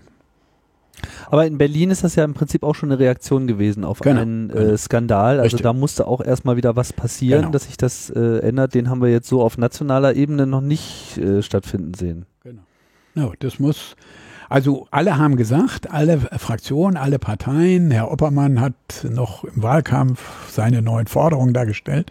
Die vergessen das immer relativ schnell nach, nach der Wahl. Ja, da hat man auch so viel zu tun. Ja. Also ist, Äh, Und wir haben jetzt auch eine neue Geschäftsordnung beschlossen. Da sind auch ein paar Sachen drin, äh, aber die ganz, ganz wesentlichen sind eben nicht drin. Dazu müssten dann vielleicht die Grünen doch mal 50 Prozent kriegen. Und diese, diese Forderungen haben Sie jetzt über, über zwölf Jahre eigentlich erarbeitet und vertreten und gesammelt und hat Alles realistische und alles keine Spinnereien, sagen wir mal so. Ne? davon gehe ich aus, aber ähm, jetzt, jetzt ist ja Ihre Zeit eigentlich, Ihr Moment ist ja jetzt da, mit dieser äh, politischen, mit diesen politischen Forderungen an die, an die Öffentlichkeit zu Ja, treten. tun wir auch. Und das tun sie jetzt auch gerade. Und ähm, jetzt gibt es eine große Spinnerei, die da einen äh, Untersuchungsausschuss äh, beschäftigt gerade. Die Spinnerei stammt auch von Ihnen äh, oder geht auf Sie zurück, nämlich Edward Snowden anzuhören. Oder Edward Snowden äh, hier zu schützen, ihm Asyl zu gewähren und ihn anzuhören bei der Aufarbeitung äh, dieser des NSA-Skandales. Also ich bin mit diesem NSA-Skandal, der hat mir den ganzen Sommerferien verdorben letztes Jahr. Äh, Anfang Juni ging das ja los. Erst dachte ich, na, ist eine der üblichen Meldungen, dass da irgendwie wieder was so. Und dann nachher merkte man, im Laufe des Juni merkte man, das ist sehr, sehr viel mehr. Und dann habe ich ja überall auch gefordert, äh, wir müssen doch jetzt mal wissen, was Sache ist. Und dann hat die Bundesregierung einen Fragenkatalog an die britische Regierung und den Dienst und an die US-Dienst geschickt. Der ist bis heute nicht beantwortet, obwohl die wiederkamen und sagten, der wird jetzt ganz zeitnah beantwortet. In drei, vier Wochen, sechs Wochen haben wir die Antwort, aber bis heute nicht. So, und dann habe ich gesagt, wenn man da jetzt Näheres wissen will, äh, da gibt es doch einen Mann, offensichtlich, kannte den ja auch nicht, äh, der da sehr viel mehr weiß. Äh, der ist noch nicht aus der Welt, den kann man doch mal, kann man mal hingehen und sagen, wissen Sie noch was und sind Sie bereit, uns das zu erzählen? Und das habe ich irgendwie, alle dachten immer, der Ströbler, der irgend so eine Macke. Äh, habe ich immer wieder gefordert, gesagt, Bundesregierung, Bundesanwaltschaft, Abgeordneten sollen doch mal da hingehen. Hat keiner gemacht. Und irgendwann Ende Juni haben wir dann hier gesagt, ähm, also wenn die das nicht machen, dann probiere ich das mal. Dann waren Sie einen Tag Außenminister Deutschlands. Ja, das war ja dann, das war ja erst im Oktober. CNN berichtete. Das war erst im Oktober. Äh, Also wir haben uns dann bemüht, das hat dann geklappt und äh, seit ich, also schon vorher war ich der Meinung, natürlich ist das ein klassischer Zeuge. In England würde man sagen Kronzeuge, äh, den man da braucht, der viel weiß und das aufklären kann. Das hat er ja dann bestätigt. Und seitdem setze ich mich erstens dafür ein, äh, dass dieses, wenn die Amerikaner nicht liefern, die könnten uns ja ihre Akten alle von der NSA zur Verfügung stellen. Tun sie ja nicht. Zeugen zur Verfügung. Herr Alexander kann da mal herkommen und uns das alles erklären. Warum, wie sie sich hier immer an deutsches Recht und Gesetz gehalten haben, wie er gesagt hat. Das kann er uns ja mal erläutern. Aber, Aber nur auf deutschem Boden. Also. Ja, das kann, kann er sagen, wo er will. Wir würden auch rüberfahren. Nee, ich So. meine, sie halt- meinten ja immer, dass sie sich auf deutschem Boden an das Gesetz gehalten Ja. haben, aber ich glaube, die NSA-Zentralen gelten ja gar nicht als deutscher Boden. Das, das, ja, ob das hier in Deutschland war, das mm, wahrscheinlich nicht. Ja. Aber mindestens, sagen wir mal, das mit dem Handy der Kanzlerin hat ja hier stattgefunden und das ist eigentlich, ich kenne kein Gesetz, äh, nach dem das zulässig ist. Ja. Also es muss noch gemacht werden. Da will ich jetzt mal einen Exkurs anstrengen. Nee, und, und jetzt, Okay. jetzt gehen wir weiter. Und Okay. jetzt haben wir, habe ich gesagt, der muss hierher. Und dann haben seit August fordere ich das ja möglichst her. Und dann war ich da, habe gesagt, ja, der weiß und so. Und jetzt arbeiten wir dran. Und alle haben gesagt, da kommt es gibt doch keinen Untersuchungsausschuss. Die Amerikaner werden doch schon verhindern. Jetzt gibt's ihn. Und wir haben da lange gebohrt. Und jetzt ist unsere Aufgabe, ihn hierher zu kriegen. Und jetzt kommt dazu, seit ich da war äh, und ihn erlebt habe, Sie haben ihn ja inzwischen auch erlebt in den verschiedenen äh, Videogeschichten, die er gemacht hat, äh, bin ich so überzeugt, dass der Mann nicht nur Recht hat und was Gutes getan hat, sondern um die Welt sich wirklich verdient gemacht hat. Äh, und deshalb wir auch, ähm, das habe ich ja dann im Bundestag auch geäußert, dankbar sein müssen, auch die Kanzlerin, dass er ihr überhaupt dazu verholfen hat, dass sie weiß, dass er abgehört worden ist. Und deshalb müssen wir ihm auch ein vernünftiges, äh, normales Leben ermöglichen. So, das sind zwei Gründe jetzt, warum er her muss. Und ich sehe die Schwierigkeiten. Äh, ich habe auch ein gewisses Verständnis dafür, dass man sich mit dem großen Bruder nicht anlegen will. Das tut keiner gerne. Aber ich glaube, es müsste Mittel und Wege geben, wie man auch Verständnis etwa im US-Kongress oder auch in der US-Öffentlichkeit dafür erringen kann. Ich habe nicht so den Eindruck, dass die so persönlich unterwegs sind. Das äh, ist zwar hinsichtlich Snowden persönlich offenbar richtig, obwohl ich von Obama nicht mehr gehört habe, dass er sagt, es ist ein Verräter, sondern er äh, hat ihn ja selbst in seiner Rede irgendwie als einen wichtigen äh, Impulsgeber, Impulsgeber sowas, ja, ja. Mhm. genannt. Äh, und wir dürfen ja nicht übersehen, dass im US-Kongress äh, das äh, Freedom Act in Vorbereitung ist als Konsequenz daraus vorangetrieben von denen, die das Patriot Act, also dieses harte Abhörgesetz vorher, also nach dem, dem 11.9. Äh, durchgebracht haben. Ja. Ja. Mhm. ja, und auch andere äußern sich da durchaus schon kritisch. Und wir dürfen nicht vergessen, dass führende US-Zeitungen wie Washington Post oder New York Times auch sich öffentlich dafür einsetzen, was sicher auch ähm, äh, nicht so besonders akzeptiert wird in weiten Kreisen der USA für einen Pulitzerpreis jetzt dafür eingesagt ja, genau. haben. Ja, ja. ja. Äh, also nee, auch, auch richtig eine Kampagne gemacht haben für äh, äh, Begnadigung für, von, von Snowden und mhm. so. Also also ich will damit sagen, auch da gibt es eine Diskussion. Auch die USA sind da nicht monolithisch einheitlich, sondern auf die muss man hoffen. Und ich bin ja, jetzt sind wir wieder ganz am Anfang, vielleicht zum Ende. Ich habe ja die Affären in den USA mitbekommen, von Watergate äh, bis Iron Contra und was da alles gegeben hat, die ja alle irgendwie von Whistleblowern, die zunächst heftigst beschimpft wurden und des Verrats bezichtigt worden sind, die heute hochgeehrte Journalisten und Persönlichkeiten in den USA sind, erlebt. Also da habe ich durchaus die Hoffnung, dass da in einigen Jahren das anders gesehen wird. Und vielleicht können wir dazu beitragen auch das Nobelpreiskomitee. mit welcher mit welcher Reaktion der USA würden wäre denn jetzt mal realistisch zu rechnen, wenn Deutschland das tut. Also wir haben ja sogar schon von Regierungsmitgliedern eben diese, diese, dieses Eingeständnis, dass man sich eigentlich gar nicht zutraut, diesem Mann hier Schutz zu bieten. Wovor? Ja, das ist ein Armutszeugnis.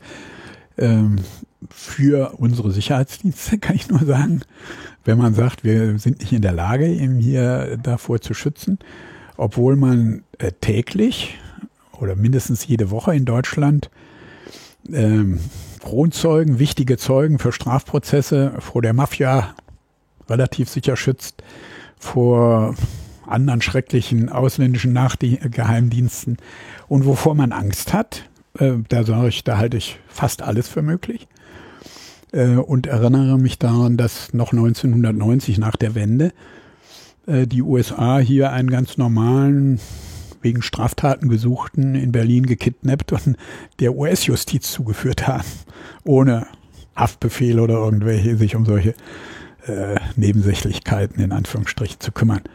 Und äh, ich bin ja, ich bin ja äh, bei der äh, etwas in Ungnade gefallen bei einigen Medien, weil ich das immer so angedeutet, man kann da ja nichts ausschließen was ich alles den Amerikanern zu, äh, also zuspreche, aber ich bin einfach durch einen, Untersuchungsausschuss von drei Jahren gegangen und weiß, zu was die alles fähig sind. Ich erinnere mich übrigens noch, als die rot-grüne äh, Koalition in Berlin mit der AL damals kam. Ich glaube, ja. eine der ersten Entscheidungen war, zu den Amerikanern zu gehen und sie doch zu bitten, dieses Recht äh, dann mal darauf zu verzichten, was ihnen wohl noch zugestanden hat, hier irgendwie, wenn es Not tut, auch irgendjemand mal zu erschießen, weil quasi noch das alte Kriegsrecht äh, galt. Aber es gibt ja jetzt auch noch ein gewisses Alliiertenrecht äh, und soweit ich das verstanden habe, hätte theoretisch auf dem Papier zumindest, das politisch so durchsetzbar ist, steht auf dem anderen Blatt, äh, das amerikanische Militär schon auch die Kraft, äh, hier auf deutschem Boden zu sagen, naja, das ist hier eine unmittelbare äh, Bedrohung der Vereinigten Staaten von Amerika, den schnappen wir uns jetzt mal. Das stimmt so nicht. Also da, ich nehme das natürlich auch wahr, dass da durch die Medien alles Mögliche erzählt wird. Ja. Ähm, ich will nicht behaupten, dass ich alle Geheimvereinbarungen kenne. Wir werden in diesem Untersuchungsausschuss, den es jetzt gibt, äh, uns alle vorlegen lassen. Ob wir dann alle kriegen, weiß ich nicht, aber jedenfalls werden wir das fordern. Äh, die Vereinbarung, glaube ich, von 53 und 59 oder 69, also die da immer durch die Gegend geistern, die sind tatsächlich aufgehoben worden im letzten Sommer. Die gibt's nicht mehr. Mhm.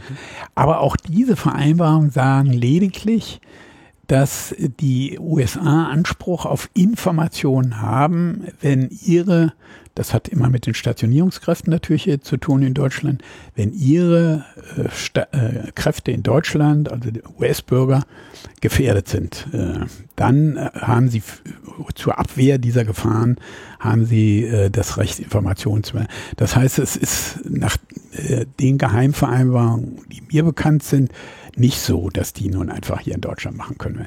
Faktisch ist es ganz anders. Also ich weiß, dass im Zusammenhang etwa mit den Ermittlungen nach dem äh, 11.9., also Hamburg und so, äh, da haben wir uns immer wieder auch in dem früheren Untersuchungsausschuss darum gekümmert, ähm, was macht eigentlich die CIA? Da haben wir gar nicht so sehr an die NSA gedacht. Was macht eigentlich die CIA hier? Und wir wussten von Operationen von denen in Neu-Ulm zum Beispiel, aber auch in anderen Gegenden Deutschlands. Und da haben wir dann nachgefragt, was machen die eigentlich? Ne? Auf welcher Rechtsgrundlage sind die hier tätig? Leute abhören, beobachten und so. Da wurde uns immer nur gesagt von den, äh, von unseren Diensten, um die kümmern wir uns nicht. Das sind schließlich unsere Freunde. Und Freunde spioniert man nicht aus. Ne? Und so, also so ist da, ist da die Lage. Natürlich machen die, wenn die schon mit solchen vielen Kräften hier sind, auch geheimdienstlich tätigen, wahrscheinlich vieles, was man nicht weiß, aber wenn man jetzt von der Rechtslage ausgeht, dürfen sie das eigentlich nicht, soweit ich diese Geheimvereinbarung kenne. Also kurz gesagt, es, äh, es, macht schon so den Eindruck, als könnte Deutschland Snowden hier einen sicheren Platz bieten, wenn die wollen, können. Warum sie, wollen sie denn nicht? Ja, weil sie vor dem Augenbrauen hochziehen in den USA äh, sich fürchten. Ja, aber ist nicht so, wenn der große Bruder die Braue lupft, dass dann, dann schon ganz schön Welle gemacht wird? Es ist so, dass die, das kann ich nur immer wieder sagen, aus dem, was ich kenne oder erfahren habe, dass die sich nicht mal trauen, dem großen Bruder, so wie wir jetzt hier gegenüber sehen, in die Augen zu gucken und sagen, hey, Tacheles. jetzt sag doch mal, nur so ungefähr, wie viele Millionen Bundesbürger habt ihr nun da auf der Pfanne gehabt? Waren es jetzt 5 Millionen, waren es 25 Millionen, waren es 80 Millionen? Wir wollen doch nur so ein bisschen was wissen, weil wir in Deutschland immer gefragt werden. Selbst diese Frage, sondern da wird dann so geredet, es gibt ein Problem in Deutschland, Sie müssen das doch sehen und können Sie uns nicht helfen bei der Bewältigung des Problems. So, also es ist einfach ein, ich sage immer ein devotes Verhältnis. Das ist ein bisschen jämmerlich, oder? Wenn ja, das so ist. Ja, ja, ja. ja Woher das kommt das? Also ich hätte erwartet, dass es, ähm, also mal böse ausgedruckt, gedruckt, es war klar, dass, dass Sie sich da jetzt, äh, dass Sie laut werden würden, ja, weil Sie auch nicht ähm, wie gesagt, böse gesagt, nicht in einer Position sind, wo sie da jetzt irgendwie konkret was zu befürchten haben. Das wird ihnen ja auch von einigen kritischen Artikeln vorgeworfen, dass sie jetzt im, äh, in dem Untersuchungsausschuss ähm, eine große Welle machen ähm, und daraus politisches Kapital schlagen. Hm. Ähm, wie dem auch sei. Also ich habe da im Freitag so einen, äh, einen hm. Kommentar gelesen, der mich dann auch sehr gewundert hat. Ähm, aber wie kommt es, dass also wie viele Parlamentarier haben wir da im, im, im Bundestag sitzen? Über 600. Äh, dass, dass, dass, 21, hm. dass keiner ähm, diese Position laut vertritt. Niemand. Das stimmt nicht. Also der Kollege von Lotz, der vertritt das auch und dass wir die brauchen. Ähm, auch wenn sie Off-Limits reden äh, mit den neuen Vorsitzenden oder auch Vertretern der SPD oder auch der Union. Die haben inzwischen auch nicht mehr das, dass sie sagen, der weiß ja nichts und den brauchen wir gar nicht. Sondern die sagen, naja, muss doch vorher erstmal klären, gibt es überhaupt rechtliche Möglichkeiten und so. Aber das ist ein wichtiger Zeuge, das bestreiten wir auch gar nicht und so. Die Frage ist jetzt, wie stark ist der öffentliche Druck? Dass die sich dem weiter entziehen können, äh, den Zeugen hierher zu holen. Also so ruhig und äh, besonnen scheint die Debatte da doch nicht zu gehen, wenn jetzt gerade nee. der Binninger da. Nee. Äh, ja. Also was war da überhaupt los?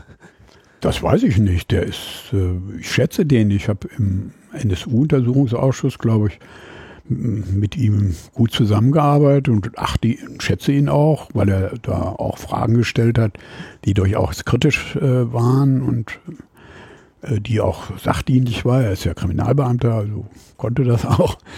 Ähm, ich weiß es nicht, verstehe es auch nicht. Ich kann da auch nur immer wieder dazu sagen, nach dem, was ich gehört habe, ich bin ja da nicht dabei, ich gehöre dieser Unionsfraktion nicht an und auch der Bundesregierung nicht, dass es da äh, wichtige Debatten gegeben habe, um das mal neutral auszudrücken, oder dass da auch äh, in gewisser Weise Druck ausgeübt worden ist, jedenfalls eine Erwartungshaltung gemacht worden ist. Mindestens äh, das vor der Reise der Kanzlerin, die ja jetzt offenbar jetzt nächste Woche in die USA fliegt, ähm, man ungern hätte einen Beschluss, dass äh, Herr Snowden hier auftritt. Weil das Ticket jetzt schon gebucht ist, ne, wäre schade. wäre schade um die Reise. Nee, das, äh, also ob sich das ändert und ob man da irgendwas findet, das, ich sage nur immer, das hängt von den, äh, von den äh, Verhältnissen zu den USA ab. Und ich bin immer noch davon überzeugt, ich bemühe mich ja auch, mit den US-Abgeordneten in Kontakt zu kommen. Also als der Herr Senator Wyden hier war, äh, habe ich mal, habe ich versucht, ihn oder habe mal ihn angesprochen. Der war aber daran, der wollte nur hierher kommen, um gut Wetter zu machen. äh, der war jetzt nicht so im Thema. Äh, aber ich glaube, wenn ich mit denen äh, mal ernst alleine reden könnte, dann würden die das zum Teil auch anders sehen. Na, was hält Sie davon ab, gleich das nächste Flugzeug zu besteigen? Dass die nicht jeden empfangen. Auch nicht jeden deutschen Bundestagsabgeordneten. Das muss man erst vorbereiten und die müssen Ja sagen und die haben ja auch viele Termine. Hm. Und ob die sich jetzt darum reißen, mit mir dann zu reden, weiß ich nicht. So wichtig bin ich auch nicht. Dann lieber nach Russland. dann würde hm. mich noch eine Sache interessieren. Äh, abschließende Frage. Ähm, Sie sind gerade auf das Kanzlerinnen-Handy zu sprechen gekommen. Ähm, was für mich persönlich war das der äh, und für, für viele andere war so dieses, äh, ja, sie hören alle Deutschen ab, auch die Bundeskanzlerin ja, wie auch die Bundeskanzlerin. Also das Kanzlerinnen-Handy war ja nicht nur in Deutschland, sondern auch international so der, der das ganz große Ding, wo man, was wirklich dann diesen, diesen Skandal dann wirklich auch mal auf, auf Regierungsebene dann den Schwung gegeben hat. Ne? Ähm, für mich ist das nach wie vor schwer rational nachvollziehbar. Denn äh, wenn ich eins von einem Geheimdienst erwarten würde, dann ist es, dass er die äh, Regierungsmitglieder der jeweiligen Staaten ähm, genau unter die Lupe nimmt. Alles andere würde ich erstmal nicht erwarten. Ja, also politisch relevante Akteure erwarte ich oder rechne ich damit, dass zum Beispiel der Bundesnachrichtendienst diese im Ausland beobachtet. Und ich bin, gehe auch davon aus, dass er das bei äh, zum Beispiel in Frankreich macht, dass man sich darüber Gedanken macht, erstens, wer sind da im Moment die, äh, die Leute, die da das Sagen haben und was sind ausrichtsreiche Kandidaten, die da in Zukunft was zu sagen haben und wie ist deren Verhältnis zu meinen, äh, zu meinen politischen Bestrebungen. Äh, Finde ich nicht gut, nicht richtig, wie auch immer, aber finde ich absolut offensichtlich. Jetzt ist das mit dem Kanzlerinnen-Handy aber an der Sache so eskaliert. Wie erklären Sie sich das? Ja, weil das gar nicht geht, wie die Kanzlerin gesagt hat. Das geht gar nicht. Das andere vielleicht. Ne? Ja. Also Sie, in einem Punkt haben Sie recht. Äh, das ist äh, natürlich äh, ein wichtiger Punkt, das auch Kanzlerin abgehört, aber viel wichtiger ist, dass es wahrscheinlich Millionen oder zweistellige Millionen äh, von Deutschen gibt. äh, äh, Kommunikation von deutschen Bürgern, sei es in den USA abgefangen, in den äh, Glasfaserkabeln oder wo auch immer. Äh, das ist eigentlich äh, der Hauptskandal, sehe ich auch so. Wäre aber wahrscheinlich weggesackt, so Ende August, äh, als das nicht mehr so Thema, wenn das Kanzlerhandy nicht dazugekommen. Das ist dazugekommen, weil erstens die Urargumentation, die auch von Herrn Alexander bis zu Herrn Obama immer wieder gebracht worden ist. Wir machen das ja alles nur, um die Welt und, und die USA und übrigens auch die Deutschen vor dem internationalen Terrorismus zu schützen. Diese Argumentation war nicht mehr so ganz ziehend, äh, weil die häufigen Anrufe von Terroristen bei der Kanzlerin unwahrscheinlich sind halten äh, sich so. in Grenzen, ja. Ja, und äh, deshalb, das fiel, dieses ganze Gebäude fiel in sich zusammen. Es fiel auch in sich zusammen, dass der Alexander immer gesagt hat, wir halten uns in Deutschland selbstverständlich an Gesetz und Recht. Das hat er wirklich immer wieder, auch öffentlich, betont. So. Dazu ist er übrigens auch verpflichtet nach allen Vereinen, also ist die NSA auch verpflichtet nach allem, wenn sie hier in Deutschland tätig werden will. Es gibt in diesen Vereinbarungen äh, gibt es immer auch äh, natürlich deutsches Recht und Gesetz muss beachtet werden. So, das waren sicherlich die zwei Punkte. Und dann war das auch was, wo das viel plastischer war, als wenn man sagt, alle sind jetzt, werden abgehört. Du und du wahrscheinlich. Ähm, vielleicht wäre das, wo das hier so konkret war und wo es vor allen Dingen offenbar in dem aufgeregten, das wollen wir ja noch im Untersuchungsausschuss von der Kanzlerin hören, in dem aufgeregten Telefonat, was sie dann mit Obama geführt hat, er ja offenbar das irgendwie eingeräumt hat. Zwar nicht direkt, aber indirekt, indem er gesagt ja, soll nicht wieder vorkommen, so ungefähr. In Zukunft sind sie sicher. Äh, dafür werde ich sorgen während meiner Amtszeit. äh, also, da sind viele solche zusammengekommen, äh, Gründe. Äh, weshalb das so äh, herausragende Bedeutung hatte. Wichtiger ist natürlich, dass äh, die Gesamtbevölkerung das betrifft. Und jetzt, das machen alle und alle Regierungen. Da bin ich nicht so sicher. Also ich glaube erstmal nicht, dass sich der deutsche Bundesnachrichtendienst leisten könnte, Herrn Obama abzuhören oder den britischen Premierminister und die Queen. Ich glaube, das müsste wahrscheinlich ganz oben genehmigt werden und ich glaube, also jetzt vom Kanzleramt oder so, äh, das machen die nicht, weil wenn sie dabei erwischt werden, ist das doch äh, noch anders, als wenn es in Deutschland. Also äh, raus. Äh, natürlich machen die äh, auch die irgendwelche äh, Informationsbilder über neue Politiker, alte Politiker und geben die der Regierung. Aber es ist ja noch ein Unterschied, ob man die nach Zeitungslektüre macht oder nach äh, allgemeinen offenen Gesprächen oder ob man geheime äh, oder vertrauliche, intime und weiß ich was Gespräche am Handy abhört. Ne? Also das ist ja der riesige Unterschied und gegenüber Freunden, dass man das auch versucht äh, bei irgendwelchen Potentaten in Nordkorea oder anderen näherliegenden Ländern, das davon gehe ich auch aus. Versucht, ob es klappt, weiß ich nicht. Äh, und genau, äh, aber es ist noch ein Unterschied, ob man das bei äh, jetzt einer befreundeten Regierung, wo Herr Obama, glaube ich, eine Woche vorher oder zwei Wochen vorher gesagt hat, was richtet ihr euch so auf? Wenn ich wissen will, was die Kanzlerin äh, denkt, äh, dann rufe ich sie doch an. Und jetzt war es auf einmal, wenn ich wissen will, was sie denkt, dann höre ich sie doch ab. Noch dazu bei einer Regierung, die, wie man jetzt sieht, ja wirklich handsam ist. Also von der Regierung war ja nun wirklich nee, das, äh, Also das muss, das muss man sich dabei ähm, natürlich immer sehen. Und insofern, sagen wir mal, für die äh, gesamtdeutsche Bevölkerung und ihrem Bemühen, das mindestens zu beenden, wenn nicht auch irgendwie mit Sanktionen zu versehen, was da passiert ist. Das läuft ja im Augenblick, wenn wir hier sitzen, wahrscheinlich ja weiter. Äh, oder mit Sicherheit weiter. Die sind natürlich dadurch erhöht worden, dass das so eine Bedeutung hat und dass das auch sagen wir mal, weltweit diskutiert worden ist. Und, und so. Aber wenn man über den NSA-Skandal äh, diskutiert, kriegt man immer schnell zu hören, das würde ja dann auch keinen interessieren, die Bevölkerung nicht interessieren. Ist das so mit ihrem Zugang zur Bevölkerung äh, auch äh, so festzustellen? Nee, ich glaube, es haben, das haben auch schon die Regierungsparteien begriffen. Die SPD schon im Wahlkampf. Äh, die CDU hat das ja etwas größere Schwierigkeiten, das zu begreifen. Aber ich nehme auch an, äh, auch die merken, dass das führt nicht jetzt zu einer Revolution und zu Massendemonstrationen. Ich sag mal leider. Ja. Es wäre natürlich nett, wenn die hier jetzt sich eine halbe Million vom Kanzleramt versammeln würden. Äh, aber die wissen, dass das äh, schon in der Bevölkerung wahrgenommen wird. Und wenn es dann Umfragen gibt, dass 60 Prozent der Bevölkerungsnoten als Helden sehen, dann hat das, glaube ich, auch eine gewisse Eindruck bei der Kanzlerin oder auch bei der CDU. Ich glaube, wir haben es, oder? Ja, das wäre sehr gut. Ich glaube, ich bin viel zu lange jetzt. Ja, es, äh, wir haben es lange wir haben sie gar nicht genehmigt. wir haben's ausgereizt. Ja, äh, insofern äh, kann ich es mit äh, Pofalla sagen und das Interview für beendet äh, erklären. und äh, vielen Dank, Hans-Christian Vielen Fröbeler. herzlichen Dank. Genau. Und also viel Spaß beim Senden. alles klar, werden wir haben. Tschüss. Ciao, ciao.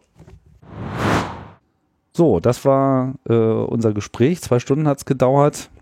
Das war länger als ähm, geplant, aber ungefähr so lang wie erhofft. Haben sozusagen den Zeitrahmen hier auch voll äh, ausgenutzt. Ja, ich hoffe, dass wir auch in Zukunft mit dem Logbuch Netzpolitik noch viele unterschiedliche Bereiche beleuchten Ja, und bin mal gespannt, wen wir uns zur Folge 200 uns zu Ehren einladen dürfen. oh, müssen wir dann so lange erstmal wieder warten. Genau, mit äh, weiteren Kurzmeldungen wollen wir uns, äh, wollen wir euch in dieser Sendung erstmal nicht äh, weiter nerven, aber die 101, die kommt ja äh, bestimmt bald. Vielen Dank. Bis bald, tschüss.